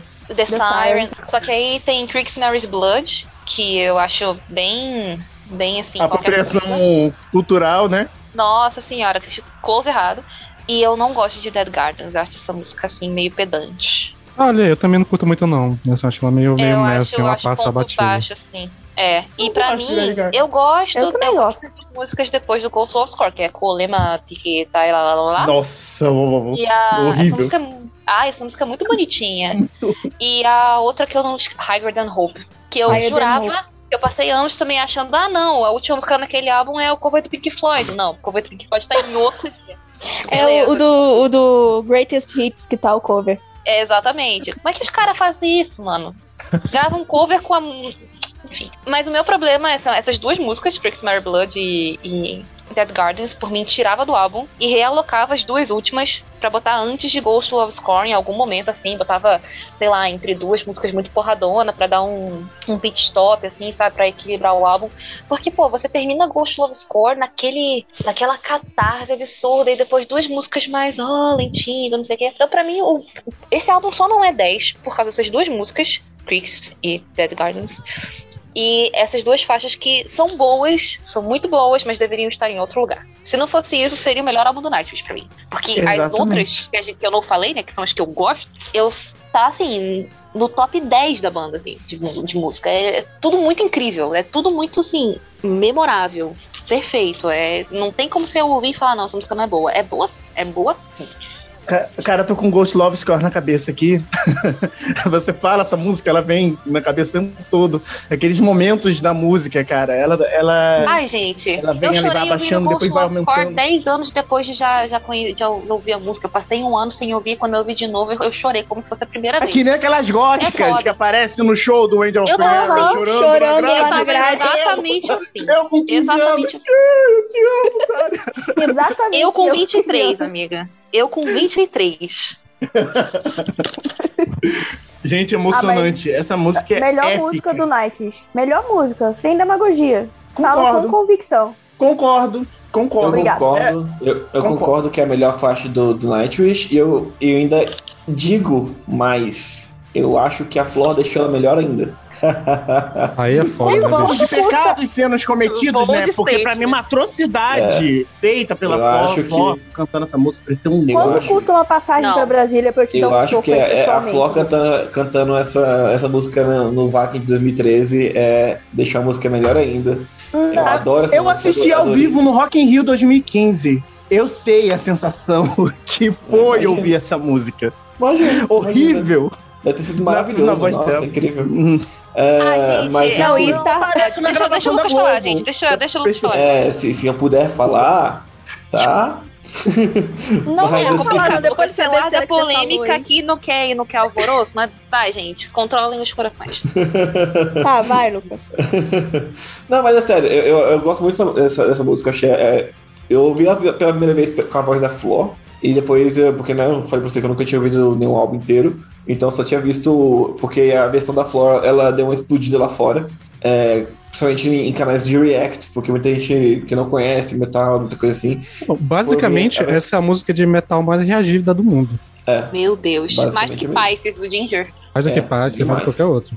Bem mais. Qualquer canal E- que de. Mais de... que Baby Metal? de Magic Baby Metal. Qualquer, que qualquer canal de coach vocal tem vídeo dessa música. É, É. verdade. Eu já vi E- um- uns, uns 10. É, e assim, e eu fui ouvir um, um canal desse que eu, que eu segui. e tal, Inclusive, fazendo. Já teve uma parte Caralho, de. é impossível. Não, é só uma informação rápida. Inclusive, já pediram muito pra gente fazer o react dessa música, mas todo mundo já conhece, não tem como. É, não, não vai rolar, gente. Não, tem, tem que ficar um tempo sem ouvir essa música. A gente pode fazer um react, Ah, e- chorar, aí até eu que nem choro. as góticas da grade. Aí eu choro. Vai, Lucas, Vai, vai. Lucas. Será se eu posso mesmo ir? Vamos lá.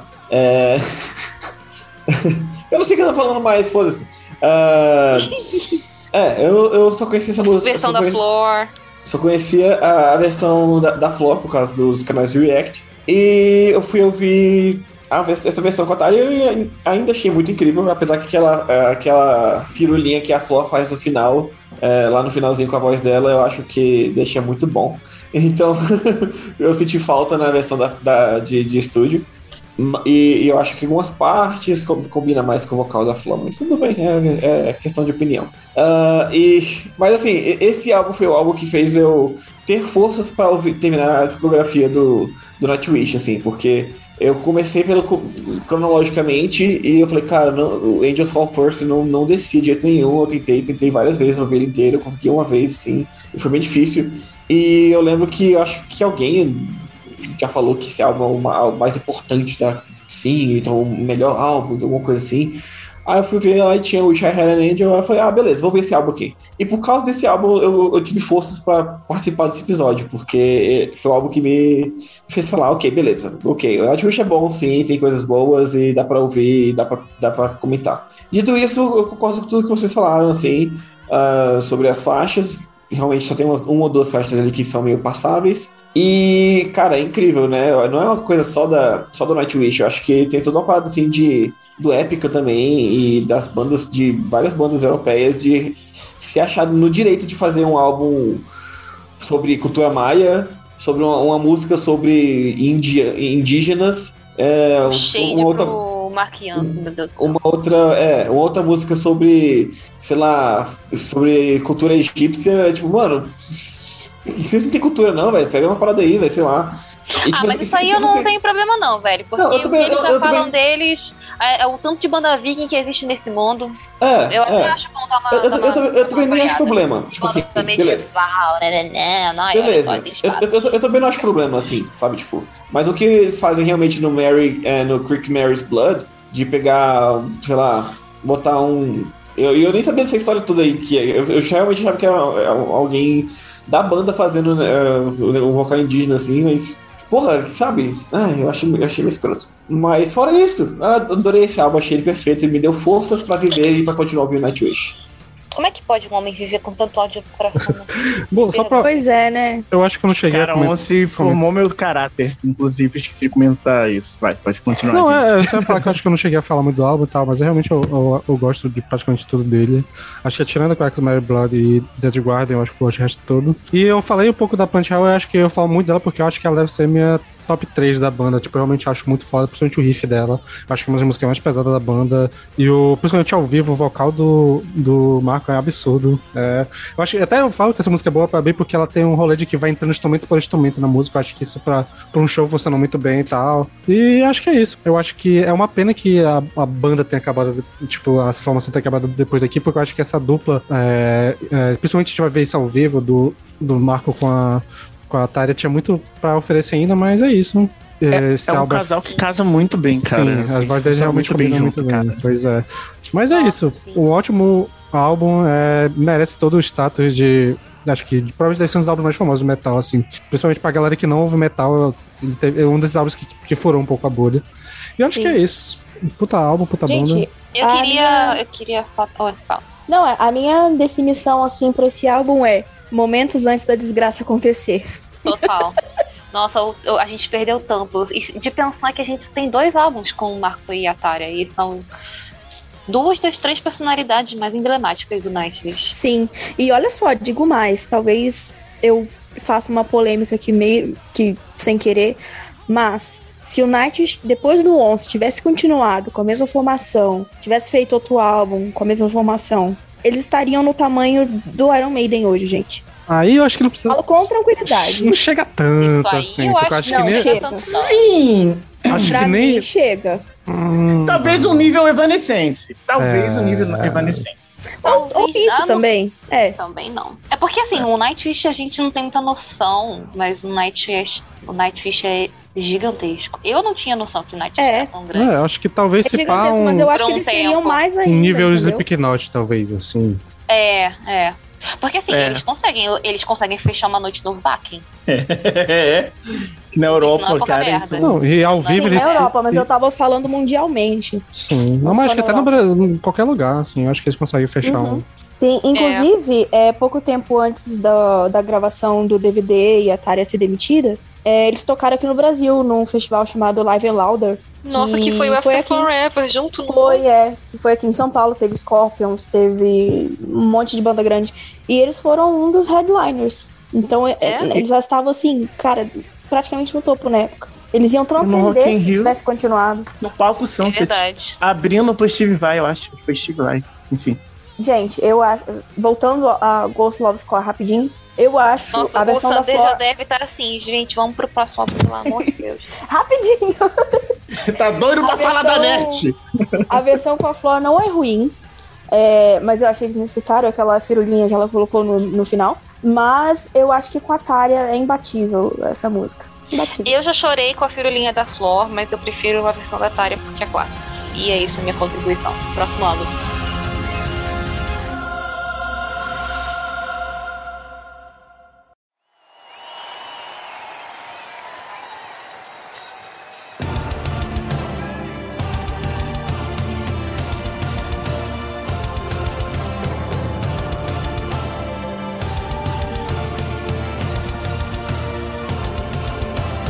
Bom, antes, antes de prosseguir pro próximo álbum, a gente precisa falar um pouco sobre o final, nessa primeira fase da banda e todas as tretas envolvendo, mas antes de falar da treta, a gente pode fazer um pequenos comentários aqui sobre o ao vivo, que foi o final dessa primeira parte da banda, né, o End of an Era, que inclusive eu já posso dar o gancho aqui que provavelmente o Lucas só acha esse da versão da Flop, porque ele deve ter visto ao vivo com a própria Tara no End of an Era.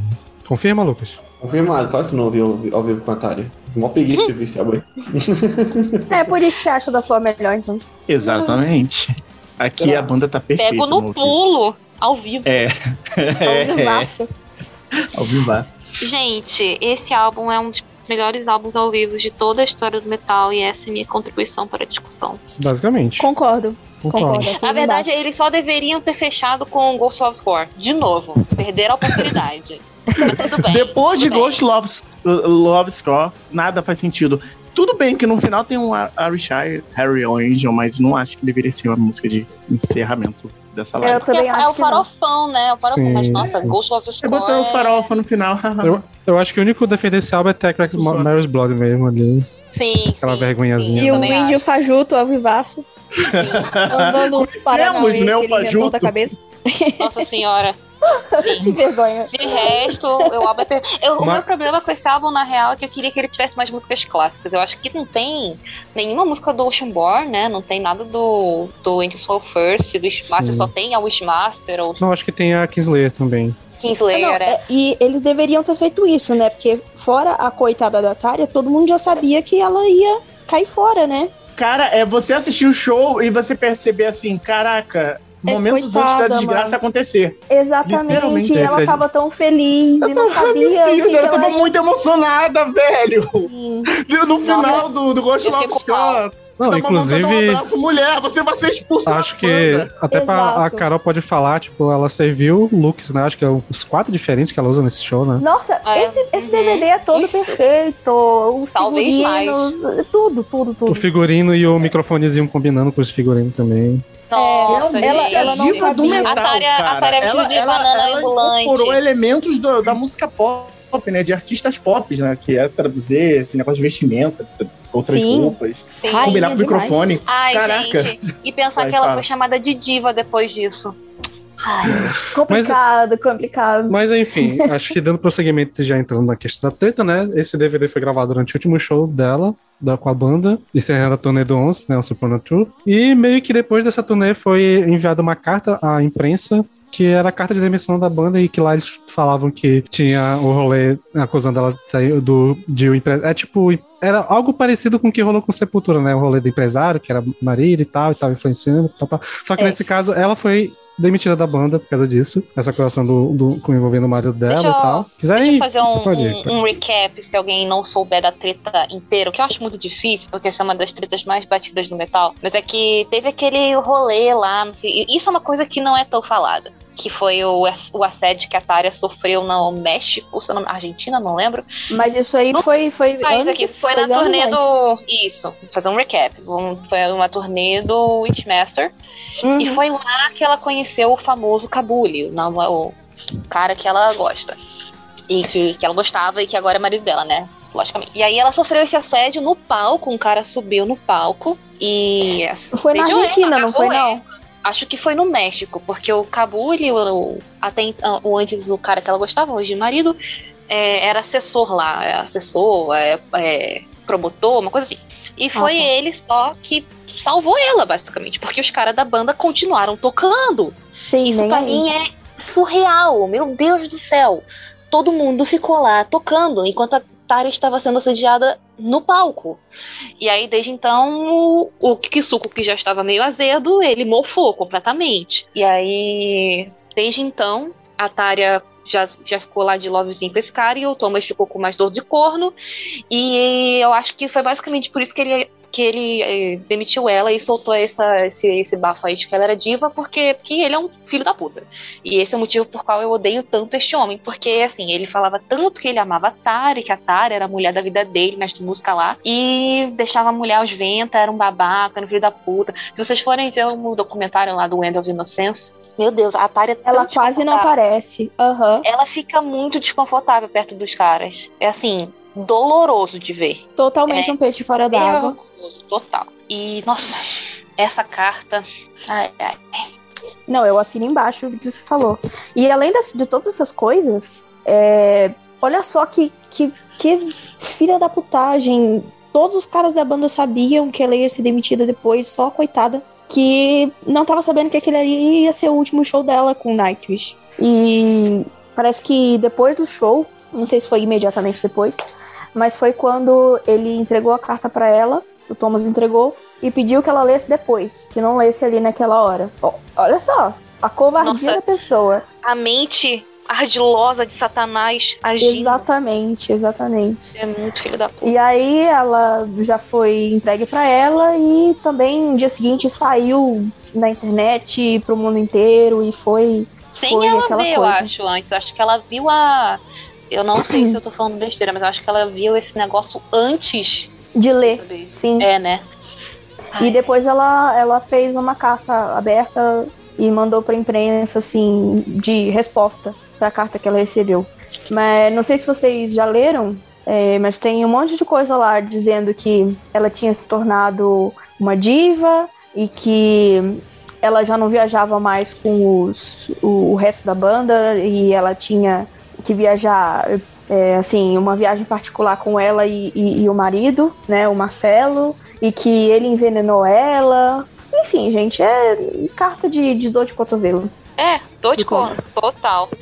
Cara, eu- é, na minha visão, a Tária foi vítima do machismo, sabe? Dentro do dentro da Completamente. cena. Assim, a gente vê isso se repetindo várias vezes dentro do Serena, cara. A gente vê. a- da- O da- Liv Zayas também. Liv Zayas, que aconteceu com a Liv. Nossa senhora. Nossa. Isso é uma coisa que a gente pode fazer um, um episódio à parte. Machismo dentro do metal, porque só, só no metal sinfônico a gente tem tanto exemplo pra dar. Exato. Sim, sim, de fato. E é, que chega a dar uma, até uma tristeza no coração. Então, o Thomas, infelizmente, é só mais um. Não, eu acho até uma coisa que, é, desse caso especificamente, é, eu acho que é merecidamente é, tudo acreditado ao Thomas, é, nesse caso, mas eu acho que é sempre importante lembrar que todos os caras assinaram a, Os a- a- Todo mundo estava ciente, Sim. todo mundo assinou a carta, Sim. então acaba Sim, que todo, mundo. sabia, eles assinaram junto. Sim. Acabou que todo mundo acaba culpando o Thomas, mas meio que o rolê que todo mundo da banda fez, mas meio que passa um pano pra geral e culpa só o Thomas. Não que ele não mereça ser culpado, mas meio que o- existe essa passação de pano pro resto da banda ali que passa despercebido. Não, eu não passo, não. Eles são tão É. culpados quanto. Sabiam Total. de tudo. Dizem que o Marco se arrepende bastante, né? Inclusive. É, eles Disso. cantaram juntos depois, muitos Uhum. anos depois, há poucos anos Sim. atrás. Talvez até ele ter saído da banda tenha- relação, o que ele ficou, como ele ficou depois. Só que a gente vai comentar lá no, o seguinte, ele que canta a parte que é mais ofensiva da música do que é contra ela, né? Então, tipo, É. é, exatamente.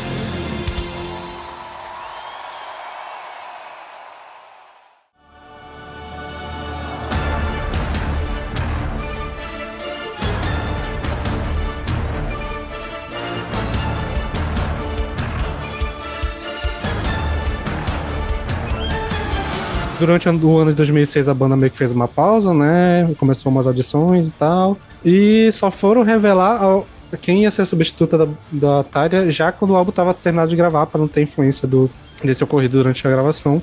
E prosseguindo, então, com, é, em 2006 foi anunciado a substituta que é a Nete Olson, que era uma vocalista sueca, né, não era nem do mesmo país, e que tinha um estilo de vocal totalmente diferente. E com essa formação, né, é, e em 2007 eles lançaram o álbum Dark Passion Play. É, eu quero começar abrindo já com polêmica, porque eu vou, quero só surfar no que a gente estava falando agora de ai, toma, não sei o que, não sei o que lá. E o que o Sander falou de que o, que o vocal da Anete é diferente, totalmente diferente do vocal da Tária.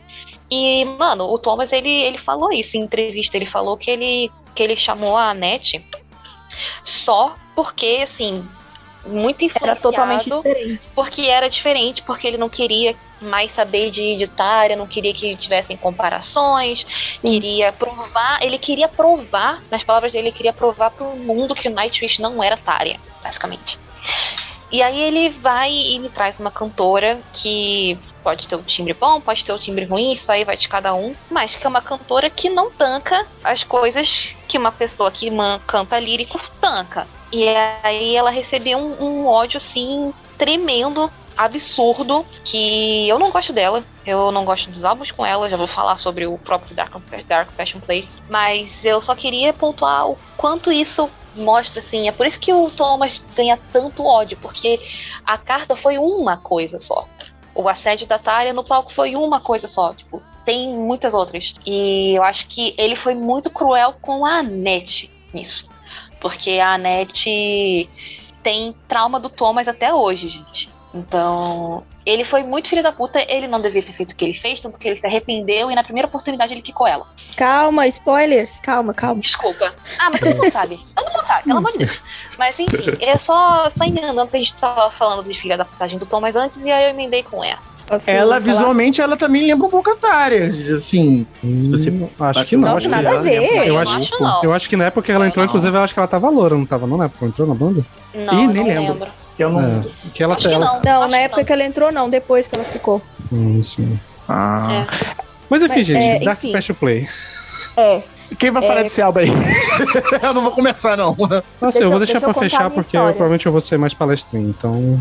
É, deixa eu contar minha história. É, como eu disse no início, eu acompanhei essa, essas fases do, da demissão da Tária e da incerteza. Ah, será que a banda vai acabar? Será que vai entrar uma vocalista nova? Será que vão chamar Simone Simons? Porque tiveram boatos assim. É, mas enfim. Nossa, tinha boato de que a Vibeck ia pro Nightwish. É, tipo, Teve, teve Foi, Porque boatos ela da, saiu do Tristânia na mesma época. da Liv também, sim. Da Liv. Tanto que a Tara chegou até a mandar uma carta pra Liv, sabe? Tipo, ah, parabéns por ter indo pra banda. Eu, eu li em algum lugar aí no, no Reddit. Sério mesmo. Então, as comunidades no Orkut naquela época eram assim, pegavam fogo, né? E aí, inclusive, eles fizeram uma, uma brincadeira de 1 de abril uma vez, acho que lá por volta de 2006 ou 2007, que eles lançaram uma capa falsa, que era só a silhueta do. do uma capa assim, bem black metal, que era só a silhueta da, do- dos integrantes, com uma mulher no meio, assim. Eu não sei se vocês lembram disso. Nem sabia que Eu era existia. Ou nova, vocês eu ouviram eu falar ouvindo nessa- RBD. Ah, É, foi a mesma época. É, mas enfim, é, a, minha, a minha história com esse álbum, é, eu acho que, que, é uma história de que muita gente também passou. Eu amava a Tária, então, logicamente, eu fiquei super abalada com a, com a saída dela, e eu pensei, gente, ninguém vai conseguir substituir a Tária, nem adianta. Aí veio, eu não lembro se o primeiro single foi Eva ou se foi Amaranth, Eu acho que foi Iva. Iva. ou se foi Bye Bye Beautiful. Não, foi Eu Iva. acho que foi Eva. Foi só um foi single primeiro. promocional. Então, aí saiu, né, lá no, no- Eu não lembro se saiu no, no YouTube direto, enfim. Mas eu vi e eu pensei, o que que Tuomas fez com a banda? Eu pensei, cacete, parece a Sandy cantando Nightwish. Nada a ver. Ah, uh, que horror. ah. Enfim, aí saiu o álbum. é, eu ouvi, assim, ainda achei que, que não era mais o Nightwish que eu conhecia. Que tava totalmente diferente. Que a voz era totalmente diferente.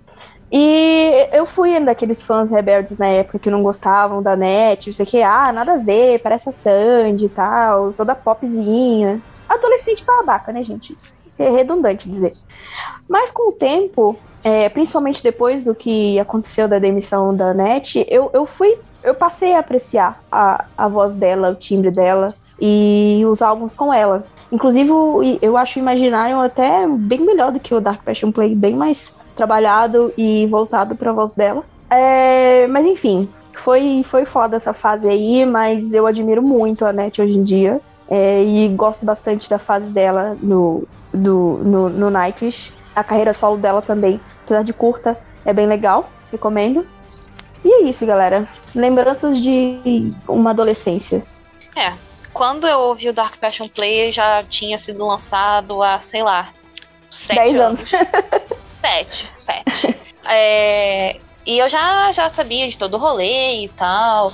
E ainda assim, pra mim, foi um choque. Porque é exatamente isso que a gente pensa. Eu acho que. Essa é a palavra, idade. choque. Inde- exatamente, independe da idade. Você sair do, do Once e pro Dark Passion Play, que são estilos de vocais completamente diferentes. E até as músicas mudaram bastante. E é assim, pra maioria das pessoas, eu sei que pro Sander não é assim, e ele já vai contar. Mas pra maioria das pessoas, isso foi um downgrade fudido. Foi uma involução. É, pra mim na época Regresso. foi, né? Pra mim Pra foi. mim, pra mim ainda, pra mim ainda hoje é, porque eu, eu peguei pra ouvir Dark Passion Play depois de todos esses anos. E assim, não passa mais da metade do álbum pra mim. Eu não ouço praticamente nenhuma música dele hoje em dia. A única música que pra mim merece ser citada e louvada e canonizada é The Poet and the Pendulum. Porque essa música muito tá foda. no meu top 3 de músicas do Nightwish, pra vocês terem uma noção. E eu não gosto da voz da Net. Da Net. Então. Mas, nossa, tudo nessa música é incrível. E depois dessa música, nossa, vai tudo para água abaixo, na minha opinião, claro. É, esse álbum, pra mim, infelizmente, ele foi o pior do Nightwish por muito tempo. Eu ainda não sei se é o pior do que alguns que vieram depois, mas assim. Ah, é- não, não, não, não. é, um- é uma coisa assim que eu acho lamentável. Morre é inesquecível. É, e com esse, graças a esse álbum também, que, que não só nos Estados Unidos, mas mundialmente, o Nightwish ganhou novos fãs. Porque, justo com essa troca de vocalista, as músicas ficaram meio que mais é, acessíveis, assim, ao, ao público geral, justamente pelo estilo da Net ser mais uma coisa mais pop, né? Tanto Pô, que a a música eu acho que é uma das músicas mais famosas do Nightwish. é a, é a mais Uhum. ouvida no Spotify, assim, tipo, acho que É. ela tem o dobro da segunda. Meu Deus do céu, gente. Eu Se acho eu não tiver enganado aqui, não, não. Na verdade, ela tem 10 milhões a mais do que o Shahana Nandem em Nemo. Jesus então, é, o mim é perdeu alguns fãs na época, mas também ganhou muitos outros. Inclusive, é uma curiosidade. O Steve Harris, ele elogia muito a fase do Nightwish, do- da, da net do Nightwish. Pra ele, ele diz que são os melhores álbuns. Concordo com ele em com essa. alguma coisa na vida, olha. O velho Eu não concordo com ele, mas já que ele O velho tá caduco, hein? Também, dos- se comparar os últimos álbuns do Iron Maiden, não dá pra levar muito a sério. É, ele não tem muita moral pra falar de, de nada, não. Se se o cara lança Senjutsu e quer falar bem do Dark Patient Play, enfim. É... Ai, gente, vamos lá. Minha relação com esse álbum é ódio. gente, assim, Bye Bye Beautiful é, um- é a música mais, assim, Nojenta. nojenta. A letra é ridícula. A letra Pior é que eu gosto, uma- pior que eu gosto da farofa. Essa música é uma das poucas do álbum, assim, que eu. Eu fico tipo, ai, ok, tá, vai. Eu É uma indireta pra felizmente cara. Que coisa mais Não. infantil. Mas Não, não é essa indireta. Direta não, é É- direta. É Direta, direta. né? Na Acho cara. que direta. pra ser só direto só se colocasse o nome dela, assim. Porque Amarela É, é- é música é praticamente ridícula. uma carta sem Ai. citar o nome dela. E o clipe é, É. ridículo, né, gente? Eu não entendo aquele clipe até hoje. Nossa, Qual? Bye Bye Beautiful, Amor? É. sim. Os dois clipes são horríveis. Ah, deixa eu ver. É, Iva, eu prefiro Lilith, tá? eu não gosto dessa música. Eu tinha que fazer essa piada religiosa.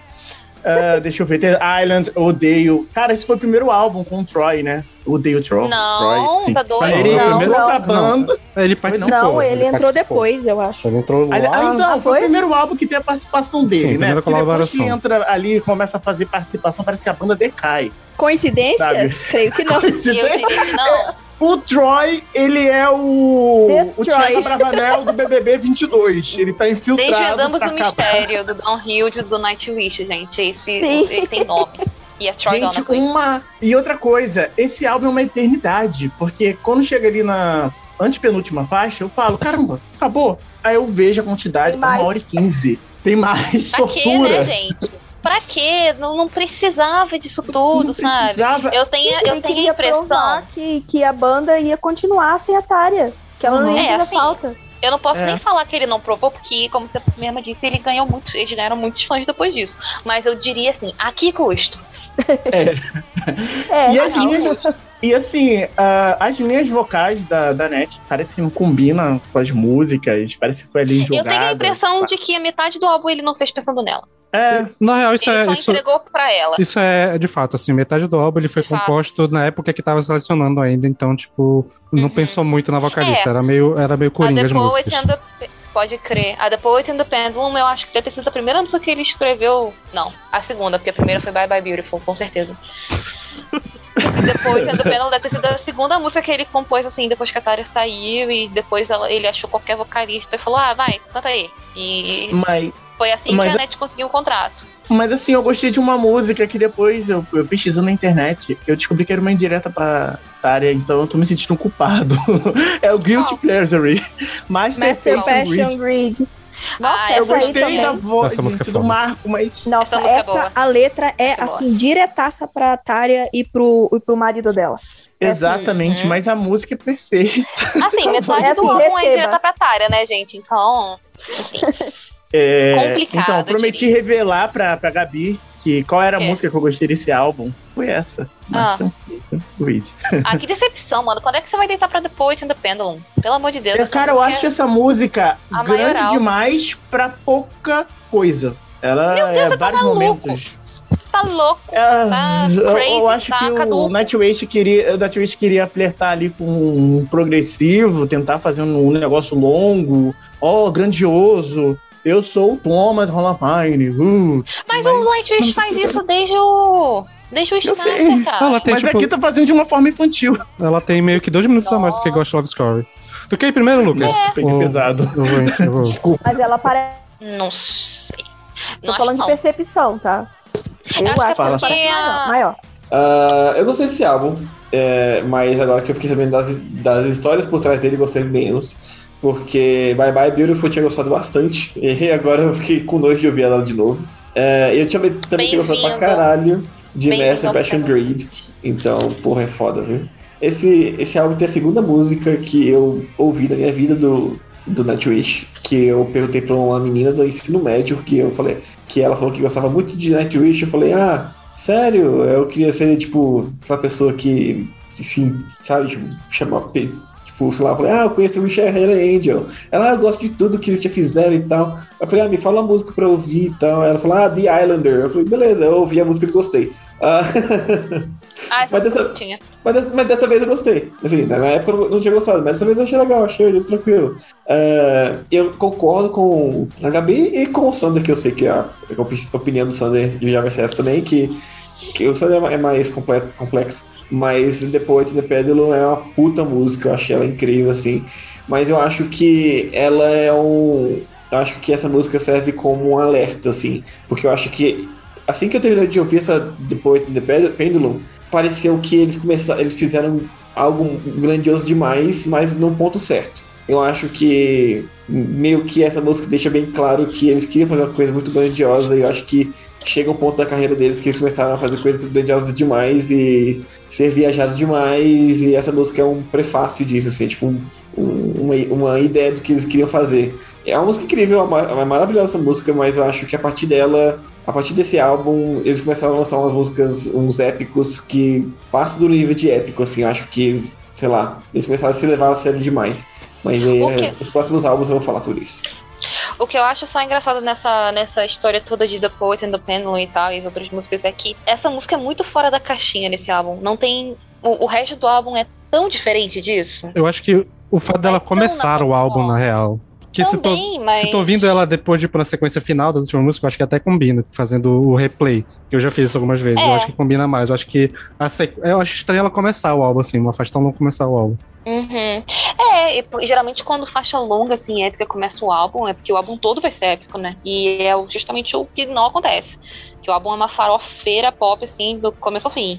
Mas enfim, acho que eu já vou começar então primeiro dizendo que The Power Independent eu acho a melhor música na Twitch. Eu não digo nem que é minha favorita, mas acho ela melhor no geral. É assim, eu gosto de, gosto de Love Score, mas eu acho que eu enjoei muito dela e sei lá, eu acho. Não, não me pega tanto. E essa aqui eu acho que ela é mais complexa, eu acho que é interessante pra caralho os andamentos, as mudanças que tem. Acho que o único defeito dela. Acho que não é nem defeito, porque eu acho que a letra, se olhando ela isoladamente, ela é muito foda. Eu realmente o Thomas escreve pra caralho, só que tu sabendo que ele que escreveu e por que ele escreveu, que é muito É. da. Tipo, essa letra é muito naquela vibe de, tipo, ah, as pessoas não gostam de mim, tô sendo cancelado, não sei o que lá, as pessoas me odeiam Sim.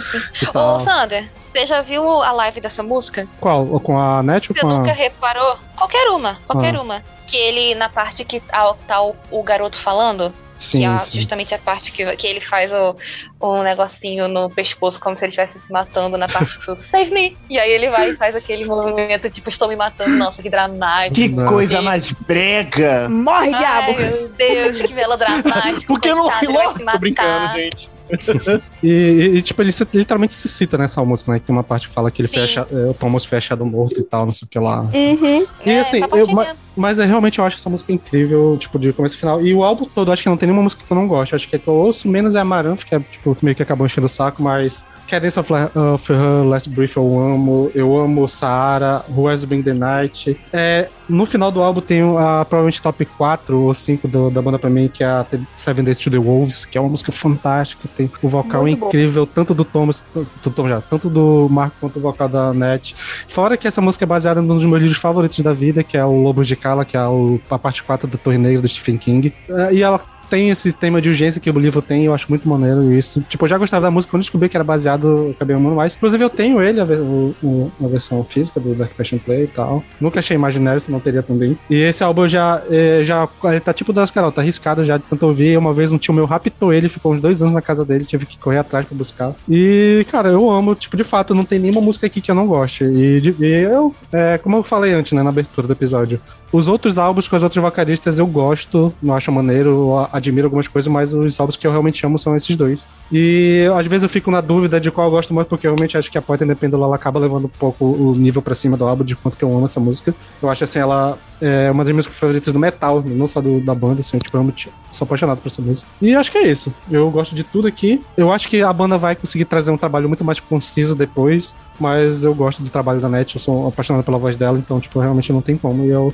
realmente acho que apesar de ter essa rolê mais pop, tem umas músicas que tem umas, umas paradas mais, mais pesadas da banda, tipo Master Passion Grid, que eu acho que tá ali pau a pau com Planet Hell em questão de peso. Eu acho que a Royce Bring the Night também tem uns riffs pesadão e tal. A própria Essa Vida The Wolves e tal. Então, e a Sahara também é muito boa. Sahara. E tem, tipo, a Islândia que eu, eu acho muito foda, porque a- eu gosto do, do Marco agressivo, mas acho que eu gosto mais ainda quando ele tá cantando leve. E esse rolê dele. Enquanto a gaita de fole ainda era um rolê que aparecia em uma música ou outra, eu achava fantástico. O problema foi quando virou elemento principal. Então até aqui o, o Troy tava maneiro. Até a, a instrumental lá, que eu acho que é a música que eu menos gosto do álbum, dá, dá pra aguentar. E acho que é isso.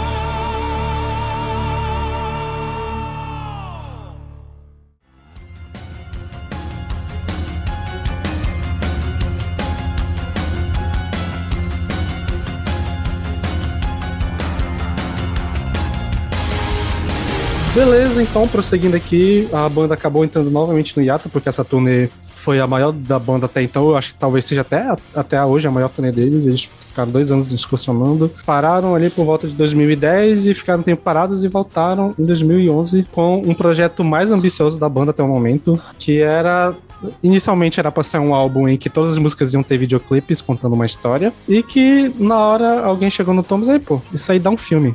E virou um filme. E em 2011 lança, lançam o álbum e o filme Imaginary. É, melhor melhor álbum da filme- banda, hein? É, é isso, só querendo dizer, melhor álbum da banda. Não, aí você. Ah, o não, melhor você álbum da banda. Aí É, você a- em incitou- quesito álbum, não é que aqui te- esteja a minha música favorita, mas em quesito de, de álbum, de estrutura, esse é o álbum mais bem estruturado do Nightwish, sabe? Ele, ele é. Cara, as faixas estão bem colocadas, né? Nossa, tem aquela intro, Taika Talvi, perfeita. Enfim, é, não sei se. Tá, pá, tá, vou começar, vou começar. Vou, deixa que eu falo do álbum. Cara, eu conheci o Storytime através da, da, da faixa, né? Foi a, a faixa single. Através da MTV, assistindo Top 10 MTV, essa música me aparece no Top 10 MTV. E ela morou durante semanas no Top 10 MTV. E, e, e- e engraçado que foi próximo do Want to, Want to My Last Breath. Until My Last. Breath. Isso, foi lançado na mesma época, eles ficavam disputando em primeiro e segundo lugar ali no Top 10 MTV em 2011. É, é, enfim, é um fato engraçado dessa época. Cara, Storytime é um fa- é uma farofa maravilhosa, assim, é um musicão, é, é um dos ápices ali do álbum, né? É, recitando Isabela Boscov, né? Que né, ela diz, é revolucionário e inovador? Não, mas aqueles cinco minutinhos ali que você escuta o álbum, você, você é levado para um lugar tão aconchegante. É, enfim, cara, Essa é música, muito legal. Só se deixar eu te interromper, essa música é tão foda que o Thomas tentou repetir a mesma fórmula várias vezes nos álbuns seguintes. Conseguiu em uma. Ah, E a gente chega lá em algum momento. Análise. enfim, cara, Ghost Rider, maravilhosa. Assim, a, a Net com, com o Marco. Nossa, eu nunca ia imaginar que os dois iam se dar bem cantando uma música. Ensinando. Na época que eu não ouvi esse álbum, vi que eles conversaram muito bem. Slow Love, eh, Slow, nossa, é um jazz. Um jazz! cara, que música sensual. Que música gostosa, cara. E assim, ah, ah, também gosto de I Want My Tears Back, né? Scary Tale, que é uma música totalmente bruxesca, aquela voz da, da, da Net. Ai, caramba, cara, que mulher. Eu comecei a respeitar ela como vocalista depois que eu vi esse álbum. Então, então, Ela canta exatamente isso. O, eu acho que Imaginarium, o lance do Imaginarium é que o Thomas ele fez esse álbum pensando na Anette dessa vez. Era E isso que eu ia falar. Muda a perspectiva toda, mano. Porque o que a Anette faz nesse Scare Tale, meu Jesus Cristo, quando eu ouvi eu não acreditei que ela tava cantando aquilo. E Ghost River também é maravilhoso, o dueto dela com o Marco, as músicas mais baladinhas. Então o potencial da Anette realmente nossa, foi catapultado nesse disco. Eu ainda não gosto muito da voz dela, mas nesse álbum eu acho acima do tolerável. Tem algumas partes que, por exemplo, Scare Taylor eu acho incrível que ela faz. É, eu acho que ne- O que funciona também pra mim nesse álbum é que a voz dela tá com pouco efeito. No, Eu não sei se no tá Dark Patience Dark Play, parece que a voz dela tá um pouco robotizada, com efeitos. O Marco também. Nesse álbum Isso tá um eu pouco mais reparei. cru. Mas eu concordo com você na parte que você diz que esse álbum, em questão de estruturação, assim, ele é muito, muito bom, porque um dos meus maiores problemas com Nightwish é a sequência de, de- da tracklist mesmo, das músicas e tal. Tanto que a gente falou sobre isso no Ghost Love Score. E nesse álbum é muito redondinho. Na verdade, tem uma parte que eu acho que é meio, meio dispensável, que são acho que umas três baladinhas em seguida, em sequência, que é Rest Calm, The Crow, The O and The Dove e Nossa. uma outra lá. E uma outra lá que eu esqueci. São as Troy três cantando. em sequência. E aí não precisava, não precisava, mas de qualquer jeito eu acho um álbum muito conciso, muito linear, assim, tipo, não tem música muito ruim, mas também não tem nenhuma música que esteja no meu top 5, então ele tá ali, ele é aquele, aquele quentinho, gostoso, assim, como o Ellison diz, não é revolucionário, mas não é tão polêmico, não tem essa discrepância de música muito incrível e música muito ruim, como tem no Dark Passion Play, pelo menos pra mim. Então eu gosto bastante do Imaginary, ele deve estar, sei lá, no meu top 4. Ele é meu álbum favorito da banda, cara. Você, É pelo sério? a estrutura dele. É sério. Uau, não é. Tatarian. Esse é Eu meu álbum passada. favorito. Ele consegue, por ele ter conseguido é, ver de uma outra forma, né? Ver não, ouvir de uma outra forma a Net é, como vocalista, sabe? De uma banda de peso como o Nightwish. Eu comecei a respeitar ela demais através desse álbum, até porque eu gosto dos vocais dela. Eu gosto de vocais de bruxa, gente. Eu gosto desse vocal. É, é caricato que ela faz no álbum, sabe? E assim, apesar de não gostar muito dela no ao vivo, a Net, não, pra mim, ao vivo, ela gosta de fazer firulas nas músicas, então combina muito comigo. Mas enfim, a faixa. Eu, se vestia tem a- muito mal também na época, né? é, também.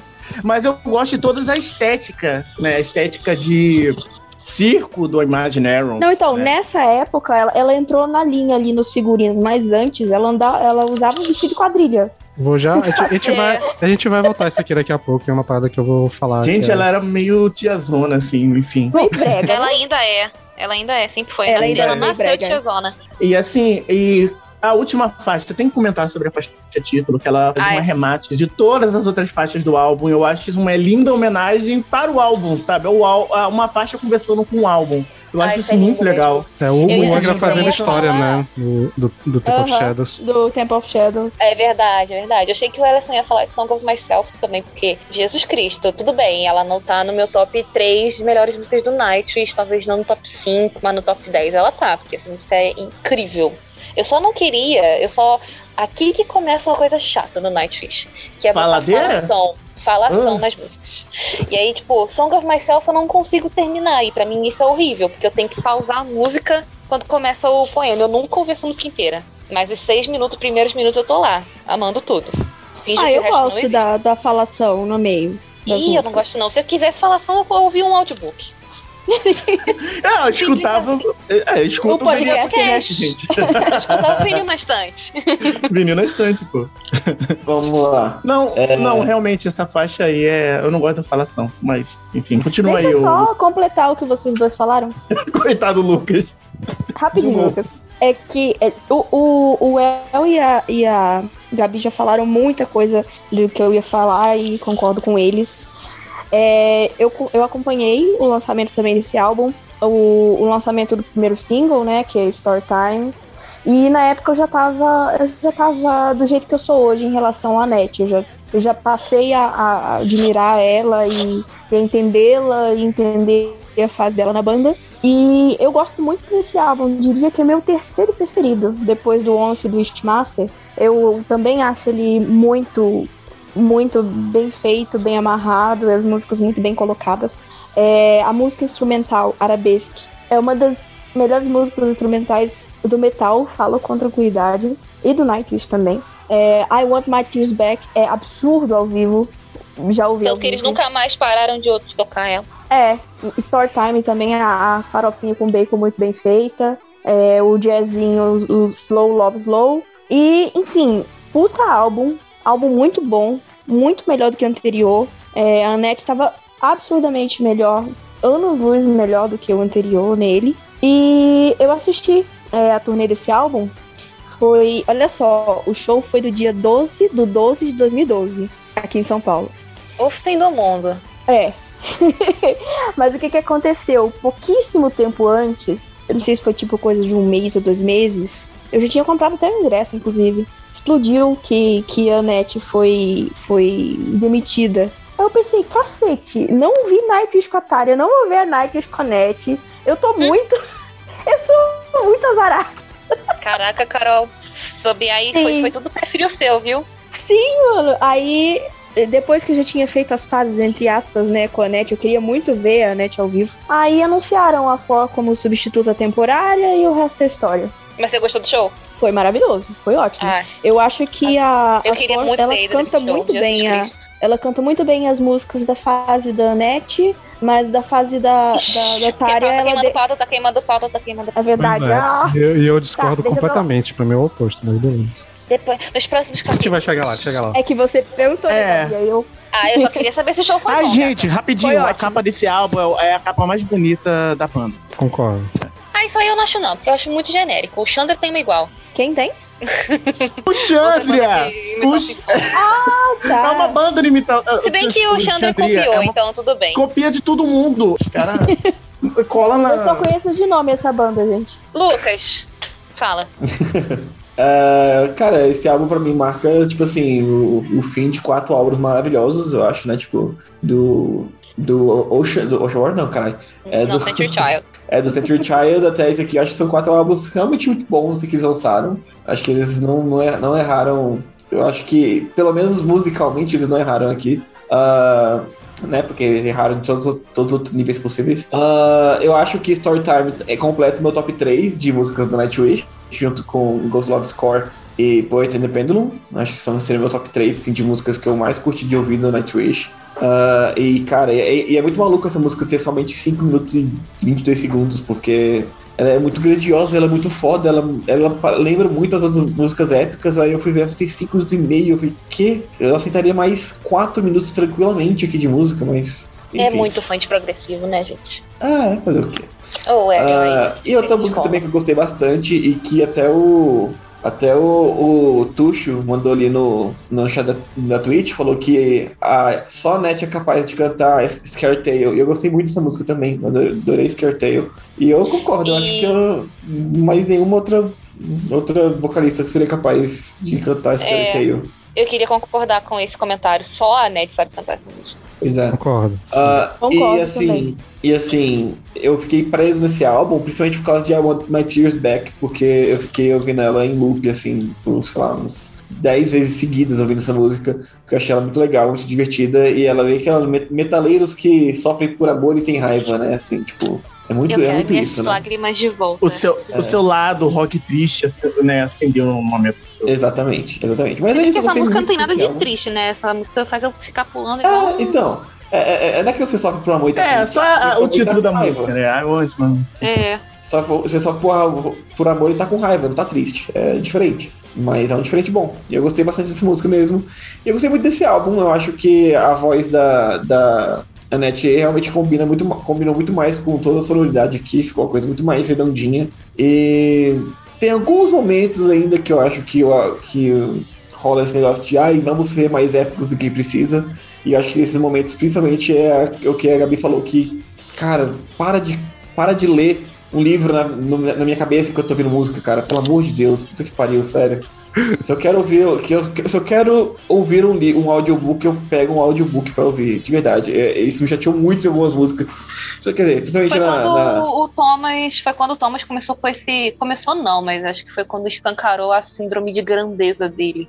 É, a gente vai falar um pouquinho mais sobre isso nos próximos álbuns, mas. Nossa, uma preguiça. É, né? mas já tá lá, já tá lá. É, já tá- é, a, a- a semente já tá plantada. E é isso. Bom, como eu já falei algumas vezes na história desse podcast, esse pra mim é o melhor do Nightwish, é o meu favorito, é inigualável e irretocável. Acho que a gente falou que ele é o álbum que mais combina e tal, até por ele ser um álbum conceitual, né? Então acho que faz sentido ele ser bem encaixado. E eu não sei se vocês já assistiram o filme, mas eu acho o filme lindíssimo, assim. né? Eu chorei umas, algumas vezes já, uma- eu já assisti umas três vezes e chorei todas elas. É sobre Dead Issues, né? Então quem é, é, apela pro, pro rolê ali e tal. Quem manja de abandono parental vai ficar emocionado. E bom, acho que ele é bom até separado. Se alguém que não conhece Nightwish fosse assistir o filme, o filme ele é muito bom. Até não parece nem que foi uma banda que fez, de tão bom que ele é. Assim, tipo, não parece filmes como outras bandas fazem, tá? Tipo, é- realmente o bagulho é, é bizarro. E eu gosto de tudo. Nesse álbum tá a minha favorita, que é Scary Tale. Acho que vocês já falaram bastante dela e pra mim é absurdo o que a Net faz aqui. Eu acho que ela é a, é a música que ela mais tá à vontade, que ela mais brinca com o vocal, faz tudo. Mas eu acho que, como um todo, o álbum é, é irretocável, desde a Tal Catave. Eu gosto muito da Storytime também. Foi a música que fez eu realmente gostar de Nightwish, como eu falei lá no início. A Ghost River eu gosto muito do dueto. A Slow Love Slow, nossa, essa música é, é, é dá quentinho no coração. Eu gosto muito das baladas também, principalmente da The Crowd ou The Dove. Eu acho ela a letra dela é muito linda, eu gosto muito da melodia dela. É, música assim que de cantar em karaokê e tal. Last Ride of Day também é uma música absurda. Eu acho que podia até, assim, se fosse pensar no álbum como um todo, eu acho que ela, ele até fecha legal essa música. Mas ainda assim eu gosto pra caralho de Song of Myself. É a música que fica na cabeça, o refrão e tal. Tipo, eu- é assim, eu realmente acho que esse é um álbum nota 10. Eu acho que é o único álbum nota 10 na Twitch, pra mim. É meu favorito. Acho que por uns dois anos da minha vida, a minha personalidade na vida era ficar espalhando Imaginary por aí. Eu tinha camisa da banda, todo lugar na internet eu postava. Acho que foi minha capa de Facebook, capa de Orkut, porra toda. Tudo dia eu pudesse falar de Nightwish eu falava. E era por causa desse álbum. E é de fato, assim, é- ele eu posso dizer que é um dos álbuns da minha vida, então não trouxe ele ainda. Eu acho que até daria pra gente fazer um episódio só sobre esse álbum, como ele é conceitual e tal. Acho que dá pra gente fazer contando a história do livro, do filme e tal. Talvez no futuro a gente consiga trazer. E acho que é isso. É, o, que eu pass... o que a Carol passou com a Atari, eu passei com esse álbum, porque realmente eu comecei a ouvir a banda mais ou menos nessa época. Curti pra caralho e um pouco depois teve o baque da net saindo. Então, tipo, tem essa relação também aqui, um pouco mix feeling, mas é, o álbum, sim, a musicalidade dele é absurda. E eu gosto muito também do. Da, te falou muito da, da net na Scary Tale, mas a parte do, do Marco meio é, anunciando o circo e tal, trazendo coisa, fazendo brincadeira com a voz aí também é absurdo de bom. E é isso, perfeito, não tem o que falar. É, só vão ouvir. E infelizmente o Nightwish nunca mais chegou perto de fazer algo nessa qualidade. Mas é, é isso.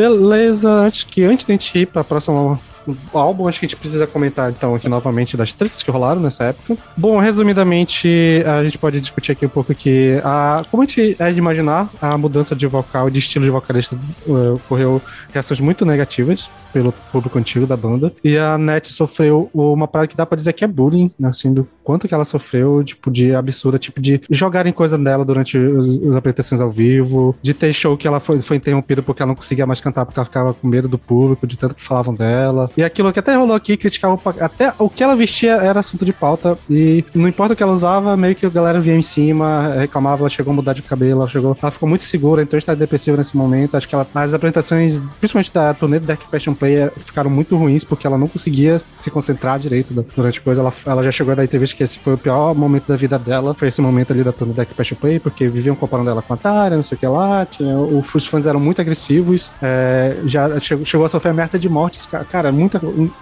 Tipo, a- é, não só a- ela sofreu dentro da banda, mas também é, os próprios fãs do Nightwish na época pegaram muito pesado com ela. E ela só conseguiu se recuperar na época do, do Imaginário. E quando ela conseguiu se recuperar, teve esse baque, que ela tava passando pela segunda gravidez dela. E acho que numa turnê nos Estados Unidos ela passou mal, foi hospitalizada. E na época o Thomas queria chamar já a Flo pra substituir ela, assim, pra cantar nesses shows ao vivo. E ela não topou, ela negou. Ela não queria que isso acontecesse, porque como a, a tem um vocal parecido com a Tária, ela tava com medo que se isso acontecesse, ia rolar as comparações de novo, ia voltar todo aquele inferno, ela meio que começou a brigar com eles. É, eles concordaram, a princípio, chamaram a Alissa Watglaze e a Lizzie Ride do Amaranth pra completar na turnê, ali nos Estados Unidos, mas um pouco depois ela acabou sendo demitida ainda mesmo, né? Ainda estava hospitalizada, acabou tendo essa, eles tomaram essa decisão de demitir ela no hospital, e, ah, e um pouco depois oficializaram a Florence como vocalista oficial da banda.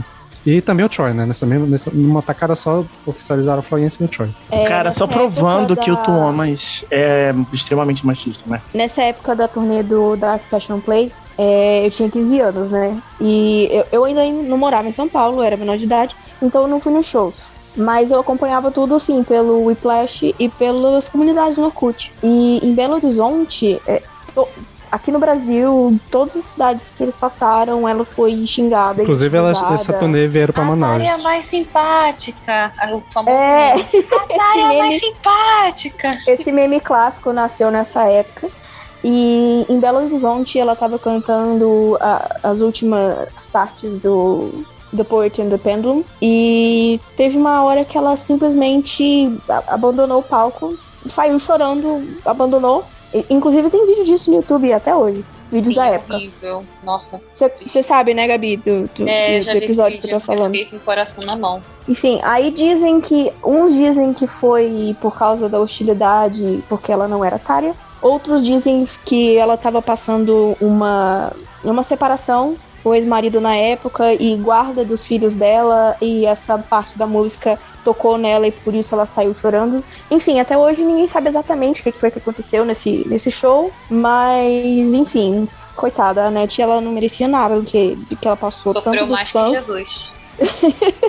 Ela não Nossa. merecia. Tanto dos fãs quanto da parte da banda. Que Coitada. Ela Existe- aguentou muito, aguentou até demais. Não, é, existe até um- uma, uma meio que uma conspiração que dizem que o Thomas contratou a Net pra meio que ser o bode expiatório pra os fãs despejarem tudo nela e depois ela chamar a pelo vir no lugar. Aí os fãs Eu aceitaram não de boa. duvido Não. absolutamente Eu não nada. disso. duvido. Eu Ele já tem uma mente maléfica. Frio e cara. calculista. Esse- É, cara, ele. Ele é top pessoas que eu mais odeio dentro da cena do metal.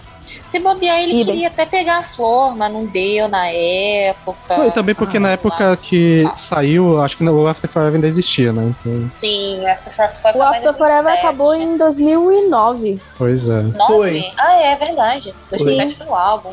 Nossa, também, é- recente, né? também foi. É, então, também foi Recente. marcante pra mim o fim do 13 After anos. Forever, porque eu amava. É, mas na época a Flor tava com o Revamp, que foi a Sim, banda sim. que ela, que ela montou depois do After Forever.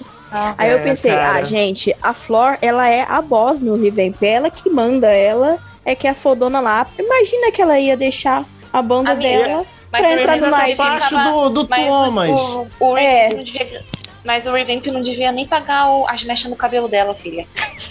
É isso com certeza, pagava, mas eu, não pagava nem os produtinhos de cabelo dela. com certeza, mas eu ingênua na época pensando, ah, ela não vai deixar a banda dela pra poder ir de empregada Essa do mulher- Thomas. Essa mulher sendo empre- empregada do Tom Fui está tapeada. recebendo uma bolada, minha gente. Ai, ai. Eu Mas acho, eu acho Thomas, que ela nos estúdios ela bate no Thomas. Eu espero que muito ver, que isso ela, ela aconteça. bota medo, gente. A gente vai chegar lá e eu, eu tenho uma teoria de que hoje, se ela sai do Nightwish, a banda acaba, assim, tipo, a banda não Ah, todo mundo. Já saiu um marco. Isso já acabou, né? Aquele baterista, o Yuka, Yuka. né? Ah, Ele Yuka saiu também, né? Pois é, a gente vai chegar lá daqui a pouco, daqui a pouco. Ah, tá, é verdade. É. Fulano fala. Pois é. E, e acho que assim, só pra finalizar então esse bloco da net, acho que a gente, a gente não chegou a comentar, mas também a Tária, depois que saiu da banda, conseguiu passar um tempo meio mal, mas depois conseguiu emplacar uma, uma banda solo, né? E a net também, ela tá com a banda solo, e ela também toca numa banda chamada Dark Element com Ian Limatainen, que é o, o ex-guitarrista do Sonatártico, que é uma banda estilo Chaos Offering, pra quem manja vai saber o que é, com a net e tal, e eu acho maneiro. Dark Element. E assim, ela tá seguindo a vida dela. Ela, inclusive, hoje ela é enfermeira, né? Ela, trabalha, ela tem esse trabalho duplo de can- ser cantora, ser enfermeira também e tal, lá, no, onde ela mora. E eu acho que é isso. Daqui acho que se alguém tiver alguma coisa Cansou com. de tratar, cansou de tratar doente em turnê, foi tratar doente em hospital. Tipo isso. E também virou marombeira, né? Que ela, ela- pra quem segue ela nas redes sociais, ela é mó do, do Ela sempre crossfit. foi, na verdade. É. Caralho.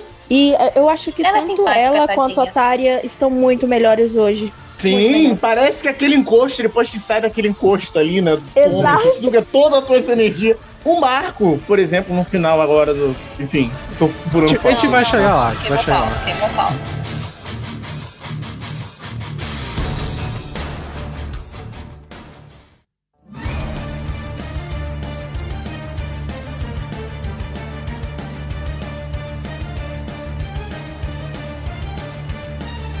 Beleza, então prosseguindo aqui, pra não queimarmos pauta, é, a banda acabou prosseguindo após essa turnê. A, a Flor foi é, oficializada na banda, assim como o Troy também, que era um maluco das flautinhas lá. E é, nessa época eles começaram a fazer turnê e tal, e tipo, o, durante, durante a turnê, o, o baterista, né, Yuka também, ele foi diagnosticado com insônia, é, como é que fala? Insônia crônica Crônica. e pediu afastamento da banda por um tempo e no lugar dele entrou simplesmente o melhor baterista do mundo, na minha opinião. E começou o final, o início, né, do Thomas acabando com a minha banda favorita, o, o Intersun, que que ele contratou o Kai Rato pra bateria a partir de 2014, né? E Um acabou monstro sendo, desse merece perdão. né? E aqui, a- acho que o que dá pra definir, a gente vai já começar a falar, né, do, do- dessa fase da banda, mas é basicamente o, o Thomas contra- contratando músicas, músicos fodas e não conseguindo aproveitar ninguém. Mas vamos já começar com isso, que é o álbum de 2016? 15? 15. Com o álbum de 2015, o Endless Forms Most Beautiful. Eu queria muito dar um gancho nisso que o Sandra falou, gente, porque, meu Deus. Fala. Isso eu vivi, isso eu vivi. Eu sou relativamente nova, sou mais nova daqui, então eu não vivi essas coisas todas. Eu vivi só a, a demissão da Annette e eu já gostava de After Forever na época. Quando, então, quando eles começaram a falar, ai, Floriança e Floriança, eu falei, meu Deus, que perfeita, Floriança é perfeita, ela vai conseguir cantar as músicas da Tária. Porque que essa mulher fazia no After Forever, Jesus amado, cara, ela cantava muito. Aí, Floriança, é, maravilhosa, vai saber cantar as músicas, Nightwish vai voltar a ser o que que era. Isso que eu também já tinha me, re- me, me redimido com a Anete, igual a Carol falou, né, no Imaginário. E aí, mano, sai ela, e a minha cara vai no chão, porque que música pau mole. E, cara, o, que- o que que é o Endless Flops Most Beautiful? Porque é uma bomba, assim, eu, eu não queria ficar atacando hate, eu não gosto mais de ficar atacando hate, já foi essa minha fase. Mas não dá, esse álbum não dá, foi uma decepção gigantesca. Eu acho que quem, quem conhecia a Flor, e até uma coisa que a gente não, não citou, que foi o show da Imaginarium Tour, o do VAC, que teve que teve álbum ao vivo e tal, ela cantando ficou todo mundo descaralhado. Foi, foi quando o Ghost of Score na versão dela viralizou. E ela cantando as músicas antigas da Tari, todo mundo achando que tava tudo lindo, mil flores. E no Endless Force Most Beautiful, a mulher não entrega 10% da capacidade vocal dela. Tudo bem que ela não precisa ficar se mostrando pra ninguém, ela não, não precisa ficar uma hora soltando lírico o tempo inteiro. Mas assim, nem um pouquinho, sabe? Nem, nem um, um peidinho só pra deixar o fã feliz. Eu acho que esse álbum é uma, um- uma, uma perda de potencial gigantesca pro vocal que ela tem. A adição do Troy é o maior erro do Nightwish dentro de todos os erros que eles têm. E olha que a lista é grande. E mesmo a composição do álbum, as músicas, assim, eu acho que no Endless Forms Most Beautiful a, a inspiração do Thomas, assim, foi por água abaixo. Salvo, é claro, Greatest Show on Earth, que é uma música bizarra de boa. É, para mim é um surto igual o Dark Passion Play. É a única música realmente incrível do álbum, como Poets in the Pendulum né, no Dark Passion Play, Great Show, Greatest Show on Earth é aqui. Mas é, é isso, é exatamente perda de potencial nesse álbum. Um potencial jogado no lixo, assim, caiu no esgoto, foi embora. Eu tenho o meu sentimento em relação à Flor, assim, porque eu acho que não é culpa da Flor. O o negócio é que, tipo assim, eu conheço a Flor desde a época que ela começou a, em 2008 fazer as, as participações no Arion. E eu sempre, eu, eu acho que o Alien sempre fez, fez muito, bem, muito, bem, muito bom uso da Flor, assim, sempre a Flor sempre foi pedida pra fazer um vocal muito estrondoso que ela pode mostrar realmente no Arion. E quando eu fiquei sabendo que ela ia pro, pro Nightwish, eu falei, caralho, puta que pariu, que maravilhoso que vai ser, porque ela tem um vocal que pode fazer tudo que ela quiser com a voz dela. E eu, ouvindo, eu não tinha ouvido esse álbum na época que ela lançou, porque eu não sou fã do Nightwish e tal, foda-se. Mas eu ouvi dessa vez e eu fiquei com esse mesmo sentimento que fiquei, cara, ela não. Não usou nem. Parece que ela não usou nem 25% do que ela poderia fazer, sabe? Com a voz dela, assim. E aí não é culpa dela, é porque as músicas foram compostas desse jeito, assim. Então tem coisa ali que. Sei lá, eu acho que a, a música que mais pediu, pediu o vocal dela foi o Weak Fantasy. E que é uma música ok. E eu fiquei tipo, é, ok, alright, beleza. Ah, dito isso, eu achei o álbum uh, daorinha, vamos dizer assim. Vou estar aqui pensando no nossa, no nosso tipo de pauta de tier list. É, nível de tier list, porque assim, eu, achei Shudder Before the Beautiful Week Fantasy muito bom. Boas entradas, assim. Mas Ellen realmente é bem, né? E tem aquela metade do, meio do álbum que é meio estranho, mas Endless, Endless Form Beautiful é bem bonito, eu achei bem legal essa música. É claro que aquele é basicamente pegar a mesma, a mesma forma do ah, da, da música do Imaginary lá, o Story Time, e botou, e botou a mesma fórmula, assim, né? Ah, mas que é basicamente o Storytime.2, assim. Ah, mas é boa. Fazer o que? É boa. Eu, oh, eu acho, eu acho Shudder Before the Beautiful Dark Chest of Wonders Parte 2. Ué, Tal- tal- talvez. Exatamente talvez isso que eu ia Storytime- dizer. É, É muito parecido. Storytime- Talvez É. Storytime seja a Dark Chess Parte 2. Pode E ser, pode ser. a, e a Shudder é a Dark Chess Part 3. Aí, ó. Pode ser, pode ser. Oh, e dá até pra dizer que no próprio, no próprio álbum tem uma outra parecida que é a Your, Yours Is Temp Hope, que tem mais ou menos a mesma fórmula ali. Sim. Ah, mas assim, eu discordo total da Gabi, porque eu achei The Greatest Show on Earth um saco. Eu achei um inferno essa música, porque você bota a porra de, um, de uma introdução de seis minutos. Mas você Antes não, da é você que é música- fã de prog? Né? Você não, que é fã eu gosto de prog, mas eu não gosto de enrolação desse caralho, né? Você bota a porra de um. Você não, o cara uma- gosta de Ariel. Ai, como faz pra botar a Carol aqui pra não falar mais, hein?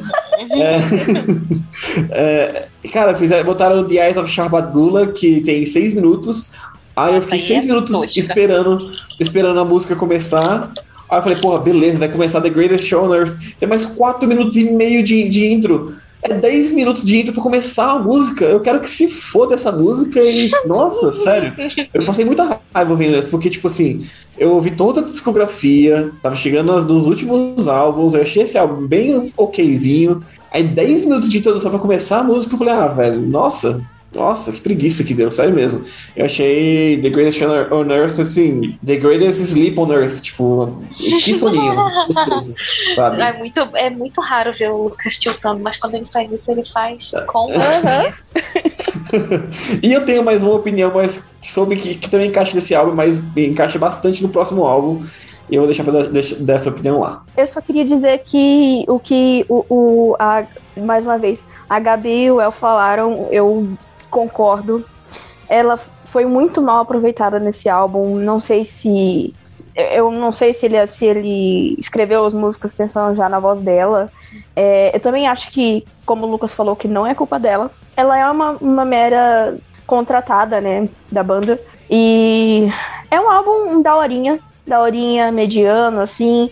Eu até ouço algumas hoje em dia, assim, mas no geral eu pensei, putz, na época mesmo eu pensei, ah, eu acho que o Nightwish, pra mim, acabou aqui, entendeu? Eu acho que isso aqui já é o máximo que eu vou conseguir aguentar dessa banda atualmente. É, e é um álbum ok.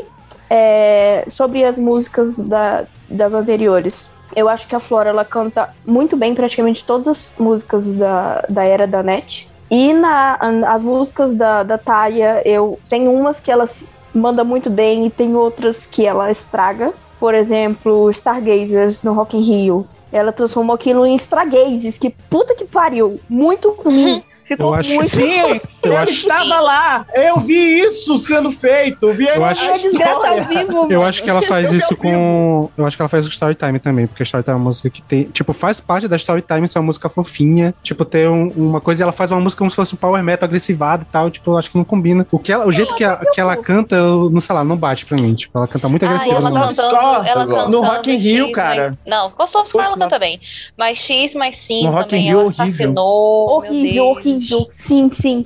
Eu não sei se ela já tocou Skyrim, mas eu espero muito que não. Gente, a Eu cara de já. monstro pro Eu pessoal acho que ela já cantou sim, mas ela cantou tipo uma, uma, duas vezes só. Tem uma live no YouTube toda cagada e acho que ela viu o erro que ela cometeu e nunca mais se atreveu a fazer isso. Cara, Wiki Fantasy, essa música desse álbum, queria falar que a, a Flor e o Marco nessa música não funcionam junto. Horrível.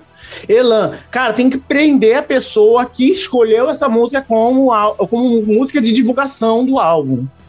É a música mais pau mole da carreira do Nightwish. Ela é muito ruim. É, não, porque e- tem Sagan, que é da mesma época também, que é horrorosa. Ah, não lembro não. Então, assim, é, vocês falaram The Great, é, The Great Show on Earth. Cara, o álbum se vale por aquela faixa. Tudo bem, tem uma intro de seis minutos ali, joga fora. Aí depois, caralho, que música foda, que isso? Ali ela gastando. To... Cara, a Flor gasta todo o potencial vocal dela, que ela, que ela deixou de usar nas outras faixas, ela usa nessa música, né? É, 24 minutos. Tem um trecho da música que começa uns grunhidos, uns latidos, uns rugidos. Eu não entendi nada. Qual é o conceito? Enfim, tomas. Aí depois volta. Cara, a sonoridade da banda, cara, até até o Troy, até as flautinhas dele tá agradável nessa música. Essa música me fez a proeza de gostar do Troy pela primeira vez. Ah, não, não a última a Emma Tisbeck ele manda bem também. Não, é, pior que ele manda bem também, né? Verdade. É. Tá certo, tá certo. Mas enfim, cara, é, o, esse álbum se vale por essa faixa de 24 minutos, né? Quando eu vi que era uma faixa de 24 minutos, eu pensei assim: caraca, Nightwish dando uma de progreseiro, que deve ser um lixo. Cara, eu ouvi e no final eu não me senti satisfeito. Acho que o álbum todo se vale só naquela faixa. Por isso que ele fica um álbum. Vamos Metade da faixa, né? Porque, de novo, mais uma vez, repetindo a proeza do último As álbum. falas. O Pênis vai lá e bota metade da música. Eu lembro que quando eles falaram que ia ter uma música de 24 minutos, ficou todo mundo assim: Meu Deus. Meu Deus do céu, Nightwish, o que você vai fazer? Nightwish virou Júpiter. Meu Deus do céu. Aí tá, tamo lá ouvindo. Symphony X tamo fazendo escola. fazendo escola, menina. A nova The Odyssey. Aí a gente foi lá, beleza, ouvindo. Música boa demais. Prog pra caramba, vários, várias, várias, várias partes diferentes. E metade da música é só falação. E latido, Aí é- grunhido. Aí é fácil você falar que você tem uma música de 24 minutos, né, Thomas Holopaines? Porque é fácil ficar, vou botar 12 horas pra falar, botar o Richard Dawkins falando lá. Caceta. Ah, acho que primeiramente eu gosto de que. Ah, não, os dois últimos álbuns a gente vai falar pouco. Corta pra meia hora falando sobre o Ender For More Bills. Beleza. Uhum. Bom, é, e eu vou falar pouco também. Não vai ser, não vai ser. Eu vou falar um pouco, não. Vou falar bastante até, não vai ser pouco, não. É, eu tenho uma relação engraçada com esse álbum, porque eu lembro que quando ele saiu, eu achei ele horrível, nunca mais ouvi. Eu, eu achava ele o pior da banda. Cara, chatíssimo, nada me marcou. Eu nem lembrava das músicas direito. Até que eu fui reouvir ele agora pra fazer o episódio. Eu acho que até que eu gostei de algumas coisas. Eu acho que. é, pelo menos a fórmula ainda segue algumas coisas da fase da, da, Atari- da, da NET, assim, formas de, de composição. Só que o que pega nesse álbum é que ele é o rolê do, do, do potencial desperdiçado que a gente tá falando. Porque, assim, quando a fala com aquela promessa, ah, ela vai conseguir fazer tanto o vocal da Tara quanto da NET. Ela consegue fazer os dois, mas no final ela não faz nenhum nem outro. Ela faz só, tipo, uma cantoria genérica durante o álbum todo. E não só ela, o Marco praticamente tá inexistente nesse álbum. Ele canta umas duas, três músicas. Acho que a única que ele canta bem é a última. Tá foda-se no álbum todo. Eles, nesse álbum eles têm um dos bateristas Nossa, mais sim. versáteis do metal, que é um maluco que, sei lá, no Intersan ele toca música que ele fica 15 minutos fazendo back beat e garante fazer. No solo de Sun consegue fazer mais, mais batidas leves e tal, mais, mais cadenciadas. E aqui ele só faz uma linha de bateria genérica também, tipo, não foi muito bem explorado e tal. Então, assim, tem uma equipe incrível, assim, daquele que a gente fala que o time no papel tá foda, mas quando foi pro campo não, não, não, não deu liga. E apesar Igual de o Flamengo agora ainda. Exatamente. E assim, eu gosto, assim, dessa última vez eu gostei mais, eu gostei muito da primeira faixa, que ela realmente tem essas diferenças e tal. Eu gostei da Your Empty Hope, gosto da, da faixa título. Eu gosto de uma música, muito de uma música que não foi citada, que é Demaru, mas eu gosto dela por motivos errados. Eu acho ela muito fofinha e ela é basicamente sobre o meu livro favorito da vida, que é O Nome do Vento. Não sei se alguém conhece, tá? Um livro de fantasia. E a, a música fala sobre o povo do, do personagem principal, que é tipo uma ga- uma galera meio. É, artistas itinerantes. E a música fala um pouco sobre isso. Eu acho muito fofinho o jeito que a letra aborda, eu gosto muito. Mas provavelmente, se eu não tivesse lido o livro, eu provavelmente não ia gostar da música. Então, tipo, eu acabo gostando por motivos errados. Mas. assim, Eu nunca li e eu acho essa música uma das piores do álbum. Eu, eu, eu realmente acho. Eu gosto também de Open Glow, assim. Eu acho lá o refrão dela maneiro. Mas Oh. nada, nada delas, assim, tipo, é não tem uma música que eu. Cara, essa música é foda. Tem músicas que eu acho legais no máximo. Ô, Sander, você, desculpa ter te interrompido, mas Open Glow você falou, eu lembrei agora de um fato. Vocês já pararam pra ouvir Open Glow? Se ligaram que a introdução dessa música é exatamente igual a Bye Bye Beautiful? Vou já testar isso aqui. Bota aí, Já. comprova aí. Pior que faz. Esse faz álbum tem muita coisa reciclada dos álbuns anteriores. Sim, eles A começaram criatividade a do usar Thomas essas, coisas, né? descansou em paz mesmo. Exato. É, ficou com Deus. É, Nossa. começar nessa capa também, né, gente? A capa desse álbum é a coisa mais genérica possível. Nossa, horrorosa. Eu não entendo até hoje o que, que é aquilo. Não, não é pra entender, Zoom não. agorinha, eu, eu, eu dei zoom agorinha aqui pra tentar entender e continuei não entendendo. E, e sobre o que o Sander falou de novo ali sobre. É, o que o sei, não falou sobre o Kai Rato e a Flor e tal, que eles não foram bem, bem usados, aqui já falou bastante sobre isso. É só engraçado porque fica tipo. A gente fica, como fã, fica aqui reclamando, mas na verdade a vida dos caras tá muito tranquila, né? Que eles estão ganhando Não, eles. Não. sacos de Então, dinheiro como- fazendo o básico do básico. isso, É, sim. de É, né? Lavagem de dinheiro que rola com esse nome dessa banda. Não, não é isso não. Não é isso não. É porque assim, a gente fala, ah, o Natish tem que acabar, não sei o que lá, mas, cara, é uma banda que se garante pra caralho ao vivo. Independente da formação. Sim, sim. E tipo. Olha só, olha só, eu tenho ressalvas a fazer. Porque vocês já viram os últimos shows de como eles estão? É porque é porque tem muito fã e vai pagar, porque é uma banda qua- já tá quase Mano, no status o- de lendário. Os li o live que eles fizeram na pandemia, eles faturaram um milhão de euros. Mano, e foi aquela porcaria, gente. Tela verde. Cara, Me respeita, cara. velho. Chroma key É ferrado. aí que eu acho que você tá errada, Gabi. Eu acho que eles não estão quase em status de lendário. Eles são lendários já, cara. São bem lendários. Cara, é, Acho que len- lendário eu coloco o Iron Maiden, né, mano? Metade. Uai, mas eu acho tá que. nível. Eu acho que na Finlândia eles são tão. Eles são maiores que Ah, o sim. Iron Maiden. Sim, assim, isso aí certamente. algum, algumas, alguns países da, da Europa são maiores que o Iron Maiden. Então, assim, eu acho que eles são bem lendários, sim. E o que eu, eu só achei engraçado porque a gente que fica reclamando que eles não foram bem usados, mas eles estão super felizes, porque eles não estão sendo super Mano, pedidos. o, di o, dinheiro que o, o dinheiro que o Kai ganha no Netflix, ele conseguiria construir o estúdio com o sauna que o Yari tanto quer. É, Ele lançava, exatamente. nossa senhora, ele lançava três times diferentes. Ele lançava a parte 2, 3 e 4.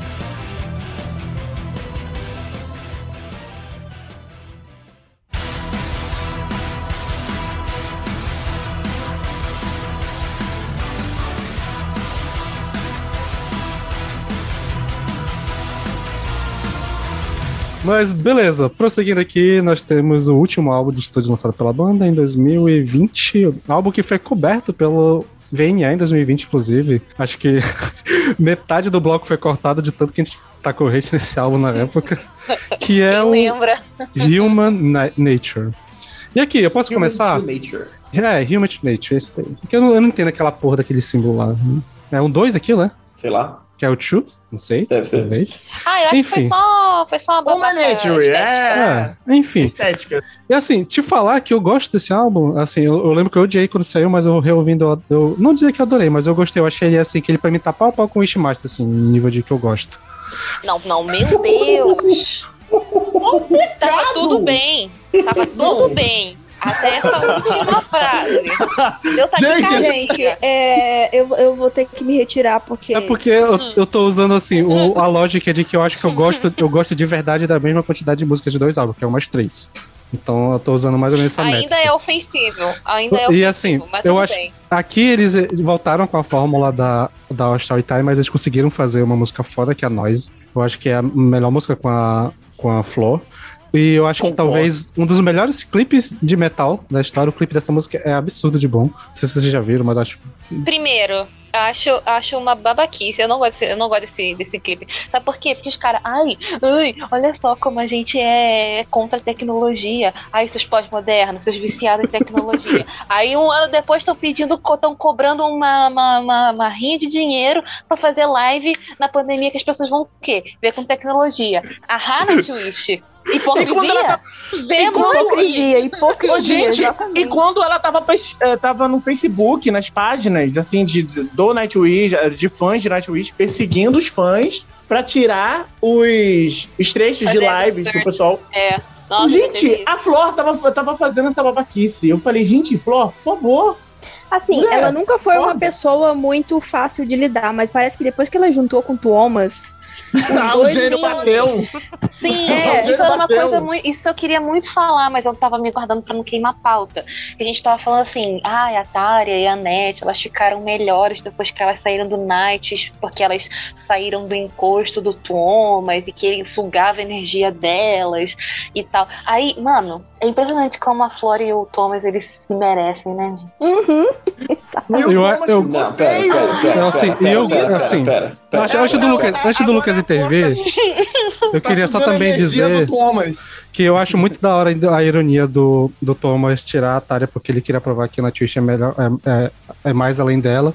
E agora colocou aqui na banda que se sair a banda acaba. É interessante essa, é, É. o mundo dá voltas. Pera, A É, hipocrisia, né, meninas? eu não acho que a. que- Não, eu acho, eu acho bem errado você falar que, a- que, a, que a Flor merece o Thomas e etc. Porque. eu- Não, eu que falo que Thomas- eles, eles se merecem. Não, então, não, é errado isso. Eu acho errado pra caralho falar isso, porque o Thomas é um, já mostrou que ele é um puta de um pau no cu do caralho. E, o, e, a, e a Flor, o que ela é, é uma pessoa difícil de lidar, mas, porra, é difícil de lidar pra ser, ser Não, difícil de ele realmente é muito pior que ela, mas ela também não é uma foi só uma florzinha, não. piada. Foi só uma piada, Ah, mas tá, a Flor tá, é cuzona, tá. ela é cuzona, mas é uma piada. Imagina um- um- uma reunião é porque- com Flor, com o Mark e o Thomas. Eu- gente. eu acho que- a eu acho multidão. Eu acho que eles não se merecem. O que eu acho que, eu, o que, eu acho que é real é que a, a- o Thomas merece a Flor. No sentido que a, a Flor ela não vai Aham. baixar. A Flor não, não vai deixa, baixar a é. crista, ela não vai, ela não vai abaixar a cabeça pro, pro Thomas, tá ligado? Sim, Isso é porque- menos isso, né? Isso porque já teve, já teve um tanto de, sei lá, galera falando como ela é difícil de lidar e, e como ela é cabeça dura dentro do estúdio na hora de gravar um álbum e tal. Então, assim, se o Thomas os fãs também. é, exatamente. Então, se, o- se, o, se o Thomas tentar fazer uma, uma parada por cima dela, ela vai devolver na mesma moeda. Eu acho que o Thomas merece a Flor. Porque ele O tem Thomas deve ter um cagaço que. Eu espero É, que tenha mesmo. Não, prova. Porque assim, é porque o Thomas ele tá no palco. O Thomas tá num outro nível de escrotidão humana, né, gente? Então, É. assim, realmente, é difícil competir. Ele tá no mesmo nível de, de, de Alex Cru lá do Lives Eyes. Esse pessoal aí escroto da vida. James Hetfield, quando, enfim. É, mas, mas que a Flor não é, nunca foi um anjo, isso aí o Mark Hansen tá desde o começo do época É, aí pra sim. provar. Então, Uhum. então, assim, duas pessoas que, assim, não, não tem treta porque os dois são duas cobrinhas. É assim que eu Sim. vejo as coisas. Mas, enfim, mas, e continuando aqui, eu, inclusive eu esqueci de falar que eu, eu ia fazer uma analogia com a Net, eu ia falar que a, relação dos fãs com ela foi meio que o que teve quando eu falasse na época que ele entrou no Angra, assim, tipo, do- do- das viúvas do André criticar e tal, mas já passou por isso também, vai. Verdade. Pior que faz sentido mesmo. Só que aí, só que aconteceu o oposto, que a Net foi meio que evoluindo o, o vocal e foi expulsa na época que ela tava no auge dela e o Edu Faz acabou sendo sugado e saiu na época que ele tava na merda. Totalmente Verdade. o contrário. Engraçado que os contratação tanto da Flor quanto do Fábio Leone vieram na mesma, na mesma época e as duas fanbases estavam meio tipo, ah, eles vão fazer o trabalho dos dois vocalistas muito bem. Curioso, curioso, curioso. Mas, é, mas enfim, continuando aqui falando do álbum em si, beleza. Eu gosto muito, já falei, né? Gosto muito de nós, acho que ela realmente. Assim, eu acho que eu gosto muito dela, gosto tanto dela que ela acabou me fazendo. é, Porque ela saiu de single, né? Então, quando eu vi assim, eu, caralho, o Nightwish tá de volta, não sei o que lá, conseguiu. Talvez o Thomas ainda tenha criatividade, eu fui ouvir o álbum, não tinha tanto não, mas eu gosto também da Shoemaker, eu acho uma música maneira. Cara, eu odeio o Revest, acho que deve ser a pior música do Nightwish. É basicamente o Troy cantando e fazendo uns, uma- uns batuques. Nossa, Harvest. é. Nossa, Horrível, horrível. Pior música do Nightwish, Nightwish. para com Pior batuque também, para. Que bom que a gente concorda nisso. Aí- agora tá, vai estar todo mundo das mãozinhas. Pois é, e eu gosto mais, voltando às músicas que eu gosto, eu gosto muito de, de Pan. E uma parada que eu mudei muito de opinião, que da primeira vez eu tinha odiado o parte 2 do álbum, porque na época eu tava sem paciência, eu nem ouvi direito. Aí reouvindo esse instrumental de 30 minutos, eu gostei porque ele me passou uma vibe Ori in the Blood Forest, que é um jogo que eu amo e, tipo, tem a ver ali, eu acho que casa muito bem. Assim, eu preferia que fosse uma parada separada do álbum, tipo um, um EP, alguma coisa, acho que faria mais sentido do que ter música pra caralho e terminar com e ainda terminar com um instrumental de 30 minutos. Dividido em oito partes, eu acho, sete, pra, o delírio do Lucas aí. Incrível. Mas essa música, assim, Nunca separadamente, eu realmente amei, cara. Eu, assim, pra quem curte a Ori Body Forest, é uma música, tipo, tem uma parada meio natureba e tal, natureza, mas tem uma parada sinfônica no meio. E eu, tipo, eu, eu amo de paixão esse jogo. E a trilha sonora do jogo é muito foda. E eu não sei se foi inspirado ou não e tal, mas casou muito bem. E quando eu ouvi esse instrumental pensando no jogo, bateu muito legal. Então eu gostei. Então por isso o álbum acabou subindo um pouco pra mim. Eu acho que eu gosto mais daí do que eu gosto do, do Corinthians Form, mas ainda assim eu acho os dois bem mediano. Então, é, tá, na, tá naquela. Eu queria fazer um comentário sobre nós, porque eu também achei muito boa no começo. Quando eu ouvi, eu falei, pensei a mesma coisa. Falei, nossa, finalmente o Nightwish vai se reerguer, né? Porque tava muito pau mole, o Endless Forms foi muito xoxo. E aí depois eu, eu me toquei que essa música é basicamente a trilha sonora, a, a theme song de Game of Thrones, e eu não consigo mais ouvir essa música.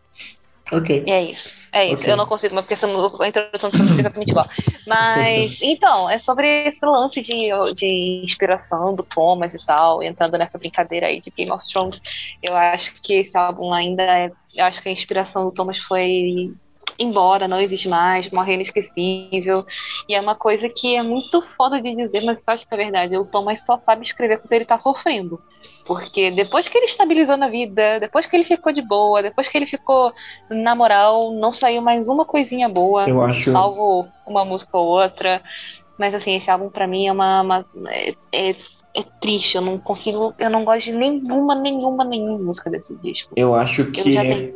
O motivo é diferente, Gabi. E já vou dar minha opinião sobre o álbum também. Mas eu acho que o motivo é diferente até.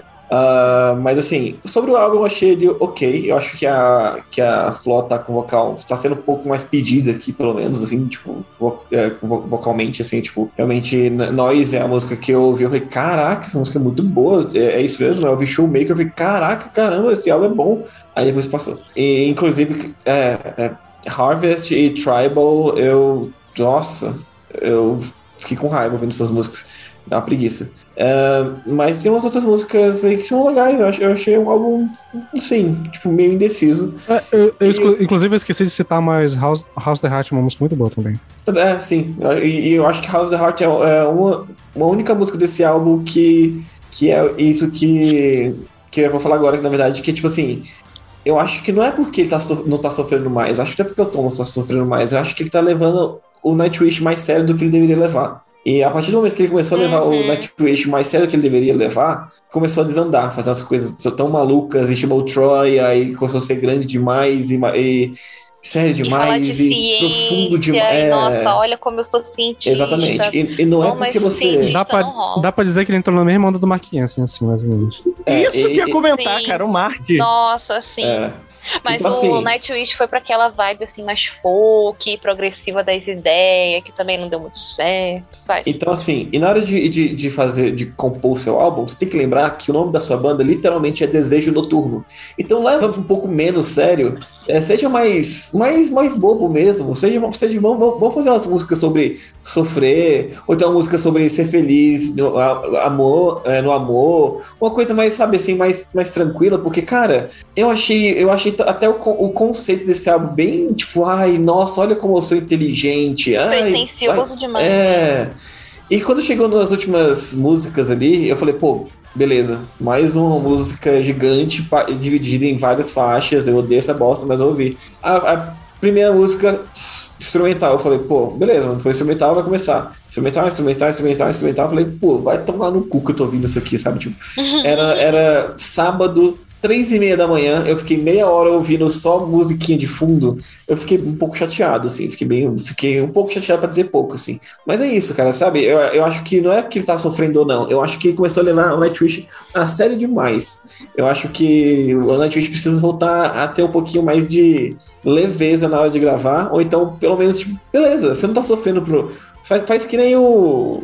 Sei lá, faz que nem aqueles caras. O Dee Snyder lá, que ele fez We're Not Gonna Make It, quando ele já era milionário. Ele compôs o We're Not Gonna Make It, que é um hino do, do Twisted Sister, quando ele já era milionário, já tinha seis carros dentro da mansão dele. Mas ele fingiu aquele sentimento de. Ai, como eu estou re- querendo revolucionar o mundo. Mas ele só fingiu. Finge que está sofrendo pelo menos e faz umas músicas legais, sabe? Tipo, porque essas músicas que, sérias demais tá. Nossa, brocha. Dito isso, Noise Showmaker, eu acho que em House the Heart e Endle- Endlessness eu achei bem legalzinho, bem maneiro. Tem potencial para ser melhor, mas tem, precisa sair dessa vibe de acadêmico do metal. Concordo, Ca- concordo. Cara, eu. Eu, sinceramente, eu sinto falta do Nightwish brega, sabe? A antiga Sim. fase dele. Cara, eu gosto! Ui, ui, ui, sexo! Ai, tô apaixonado, uhul! Eu amo essa mulher! Ui, ui, ui, sou corno. Socorro! É! Caramba, saudade dessa época agora! Eu sou inteligente, eu sou cabeça. Olha o que eu sei fazer. Uma ui, ui, ui, eu faixa. vou chamar o Richard Dawkins pra cantar no meu álbum. Ui, ui, Ui, ui, eu vou ui, tirar foto no museu. Ui, ui, olha como acadêmico. Eu, eu gosto de botar partes faladas nas minhas músicas, sabia? Olha como eu sou Sabe? poeta. Enfim, é, é- esse álbum é o que exprima que se tornou o, o, o Nightwish hoje em dia. É praticamente o Thomas se punhetando musicalmente, sabe? Olha o que eu sei fazer. Narcisismo o nome disso. É, cara, olhando pro espelho, sabe? Ah, e, Se masturbando olhando pro espelho. e assim, Eu acho. última coisinha rapidinho. Cara, era o último álbum do Marco Yatala, sabe? Tipo, porra, não tem nada aqui, cara. Não tem nada do Marco, quase. Eu acho que já tava indicando que ele não tava muito na vibe da banda, porque eu acho que cantou uma música, talvez, ou duas É no muito máximo. triste isso, sério, porque o Marco é. é pra mim, era, era sempre tipo. Tinha as vocalistas, que é a cara da banda, claro. Mas depois, depois, depois era o Marco. Não era o, não é o Thomas, não é o Yu, não era o Empu, não é mais ninguém. Pra mim era o Marco. E depois o resto da, da- da banda. Mas sim, esse Não, álbum só mim, tem um pouquinho dele. de- Era triste, assim. Pra Cara, mim, eu, depois tipo- da Tária, pra mim, depois da Tária, a banda era um marco. Hum. que segurou com a. Segurou muito mais do que a Net, segurou mais do que a Flo. Pra mim, o Marco era. Puta que pariu, mano. Eu acho que era o maior diferencial da banda. E agora a gente não teve nada dele nos últimos dois álbuns. Que foi num período de 10 anos. Não teve nada. Já lá no, no Endless ele já não tava cantando tanto assim. Então, assim. Triste. Muito triste. Morre é inesquecível. De É. novo. Ca- Cara, inclusive, fazendo um engate, a música Endlessness, né? Que eu queria comentar que ele canta nessa música. Não parece o Marco cantando. Hum, Gente, eu escutei a música, eu tive que perguntar para um amigo nosso, o Gabi, né? Eu tive que perguntar pro Arthur. Arthur, é, é o Marco cantando essa música? Eu não reconheci a voz dele. Ele tá- era uma voz cansada, sabe? De alguém que não tava gostando do que tava fazendo, sabe? E assim, mas Ah, os vamos fa- últimos- Se bem que a idade também contribui muito com voz cansada, né? Ele É, é, mas tem Ah, eu 50 acho- e tantos aí. Não, né? mas assim, no, eu, eu- inclusive na época que a gente fez esse episódio aí do que a gente falou desse álbum, também tinha saído o álbum solo dele. E, cara, no álbum solo ele tá tão animado, cantando tão divertido e tal. Tipo, É, então era, é isso, era, né? era a vibe da banda mesmo. o Thomas é um Era a dementador. alma ne... É, era a nuvem negra do Tuomas em cima dele. Pois é, eu queria só comentar que, assim, a gente tava falando de Nightwish, que consegue tancar ao vivo e tal, mas não é muito bem por aí não, mano. Se vocês forem olhar live, qualquer live, assim, mais recente, de 2018 pra cá, é uma morte, assim, generalizada no palco. Tem uma ou outra live, assim, que você vê no YouTube que é melhorzinha e tal, mais animada, mas a maioria das lives você vê, assim, tá todo mundo morto no palco, inclusive, Então. inclusive o Marco, ele tá, assim, sem vontade nenhuma de estar lá, e aí aconteceu o que já deveria ser esperado por nós. Aproveitando o que você falou das lives, é, a minha, eu ainda não falei, né? Sobre o Human Nature. E eu deixei pra falar por último, por um motivo muito simples. Não ouvi e nem ouvirei. É isso. Gente, mas não, é um álbum, não é um álbum ruim, não. Tem algumas coisas boas. Não, mas Tipo, calma. Melhor Eu que o Ishmaster, hein? só- Acho que tu vai gostar. Caralho. Tchau, gente.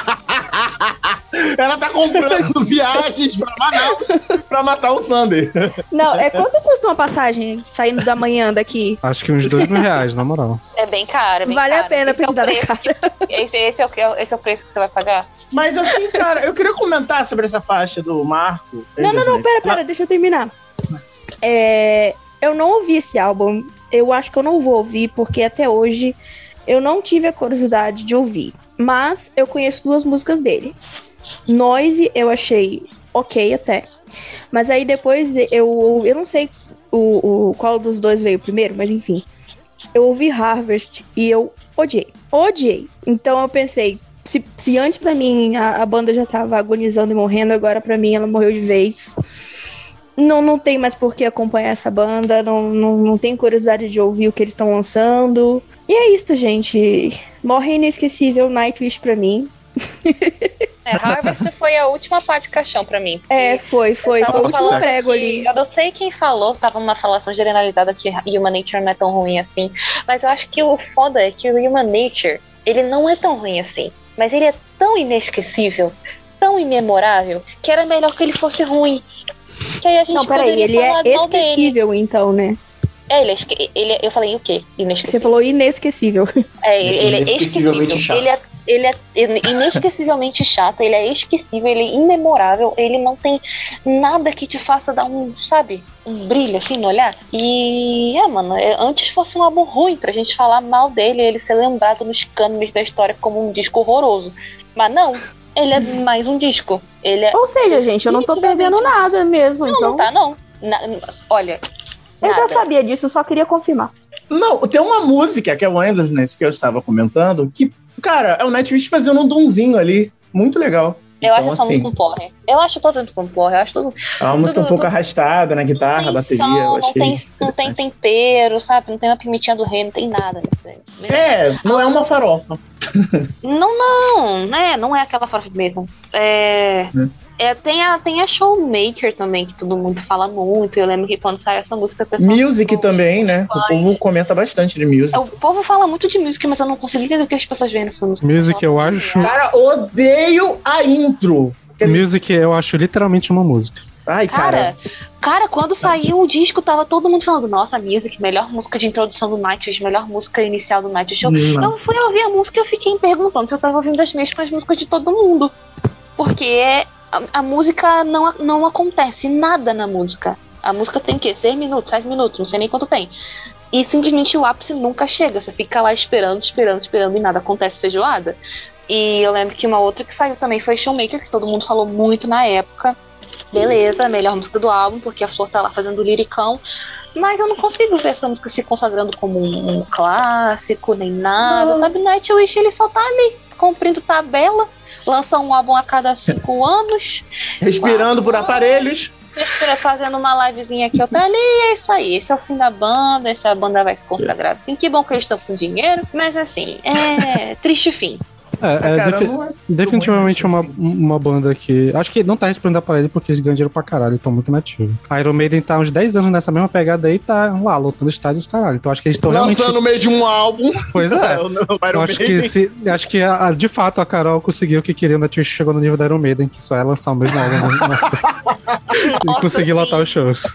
Eu ainda acho uma é. desonestidade comparar o Nightwish atual com a Iron Maiden. Eu acho que, é, eu acho que Não. Twitch tem umas músicas mais legais, de fato. Eu também acho, acho que Nightwish não tem alguma coisa a É. oferecer. Também. Eu acho Ah! que o, o Humanitary, ele é mais ouvível do que o Senjutsu, por exemplo. É o Senjutsu eu ainda não ouvi, mas vou ouvir, Olha tá? aí, olha aí. Não é o caso do, do Human Nature que eu não vou ouvir de jeito nenhum. Já acho que dando prosseguimento. Prosseguimento não, né? Pra encerrar o episódio. Acho que só de informações, como a gente teve comentado aqui, né? O início do ano passado, o Marqueta ela anunciou que estaria não só saindo do Nightwish, mas abandonando a vida pública. Meio que se cansou da porra toda da indústria musical. Falou que, é, tipo, falou sobre sua. Seu diagnóstico de depressão crônica, não tava, tipo, foi durante a pandemia também, falou que não tava curtindo como tava indo o caminho musical, e, e até o momento ele realmente tá fora dos holofotes, nunca ouvi mais falar dele. E pra não só, já não bastasse uma notícia ruim pra mim, que é ele saindo do Nightwish, ele, o Thomas foi lá e contratou o Yuka Koskinen, que é o, que é o baixista do Intersun, então ele trouxe mais ou menos do Intersun pra essa porra dessa banda, e agora sabe-se lá quando vai sair álbum do, do, do Intersun. Amigo, amigo, a gente nunca vai ver o Time 2 se vendo a do sol. É foda. Existe. Eu acho que Eu o, preciso. Eu, eu eu, só- eu- Mas acabou com. É a única pessoa que conseguiu acabar com duas bandas: Nightwish e Caralho, Winter Sun. sim. Queria, eu só queria dizer que quando o Marco saiu, eu fiquei 100% aquele gif do Poderoso Chefão. Look how they massacre my boy. É. Mas Saudade, acho que é isso. Então a banda tá nessa aí, fazendo showzinho, né? Como a gente comentou agora, fizeram um, um ao vivo que eles conseguiram facilmente conseguir um milhão de euros numa live. Um bagulho Chroma abs- Key. Uma Chroma Key. Não, o maior Um custo-benefício da história, né, mano? Sim. Cara, o tanto. Eu acho que. Na tecnologia Todo, um todo, antes, todo, né? dia, todo dia sai um esperto e, e 10 otários saem de casa. E pela internet é mais fácil de achar os otários, né? Exato. Um, E- um, um esperto e mil otários. E acho que é isso. Fechamos por aqui. O sabe-se lá se ainda vai sair algum álbum de estúdio um dia. Eu não sei nem dizer. Acho que a banda que voltou a fazer turnê depois que da pandemia, acho que não, né? Eu não sei dizer. Mas é, o isso. quê? Desculpa, Tá desculpa. fazendo show por aí. Fala. Essa banda Não, continua, é só- tá fazendo show atualmente ainda. Então, eles estão, eles fizeram um show acho que ontem. Inclusive, eu tô com a porra do show do Brasil ainda. Se alguém quiser comprar, chega, cola comigo aí que eu quero vender. Que eu não vou conseguir ir pra São Paulo mais. Só fizemos esse episódio por causa disso, né? a gente Eu entendi agora a tática dele. episódio do Nightwish porque o povo pediu. Não, é pra vender o ingresso entalhado ali. Então,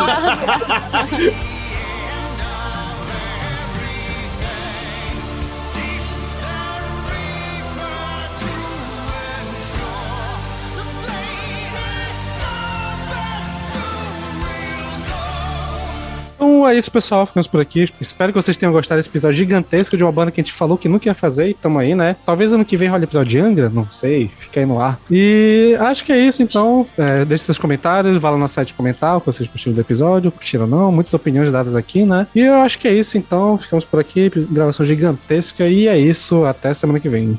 e pra fechar o episódio com mais uma polêmica, fiquem aí com uma música de quando a Flor ainda cantava bem pra caralho. Monolith of Down, do After Forever.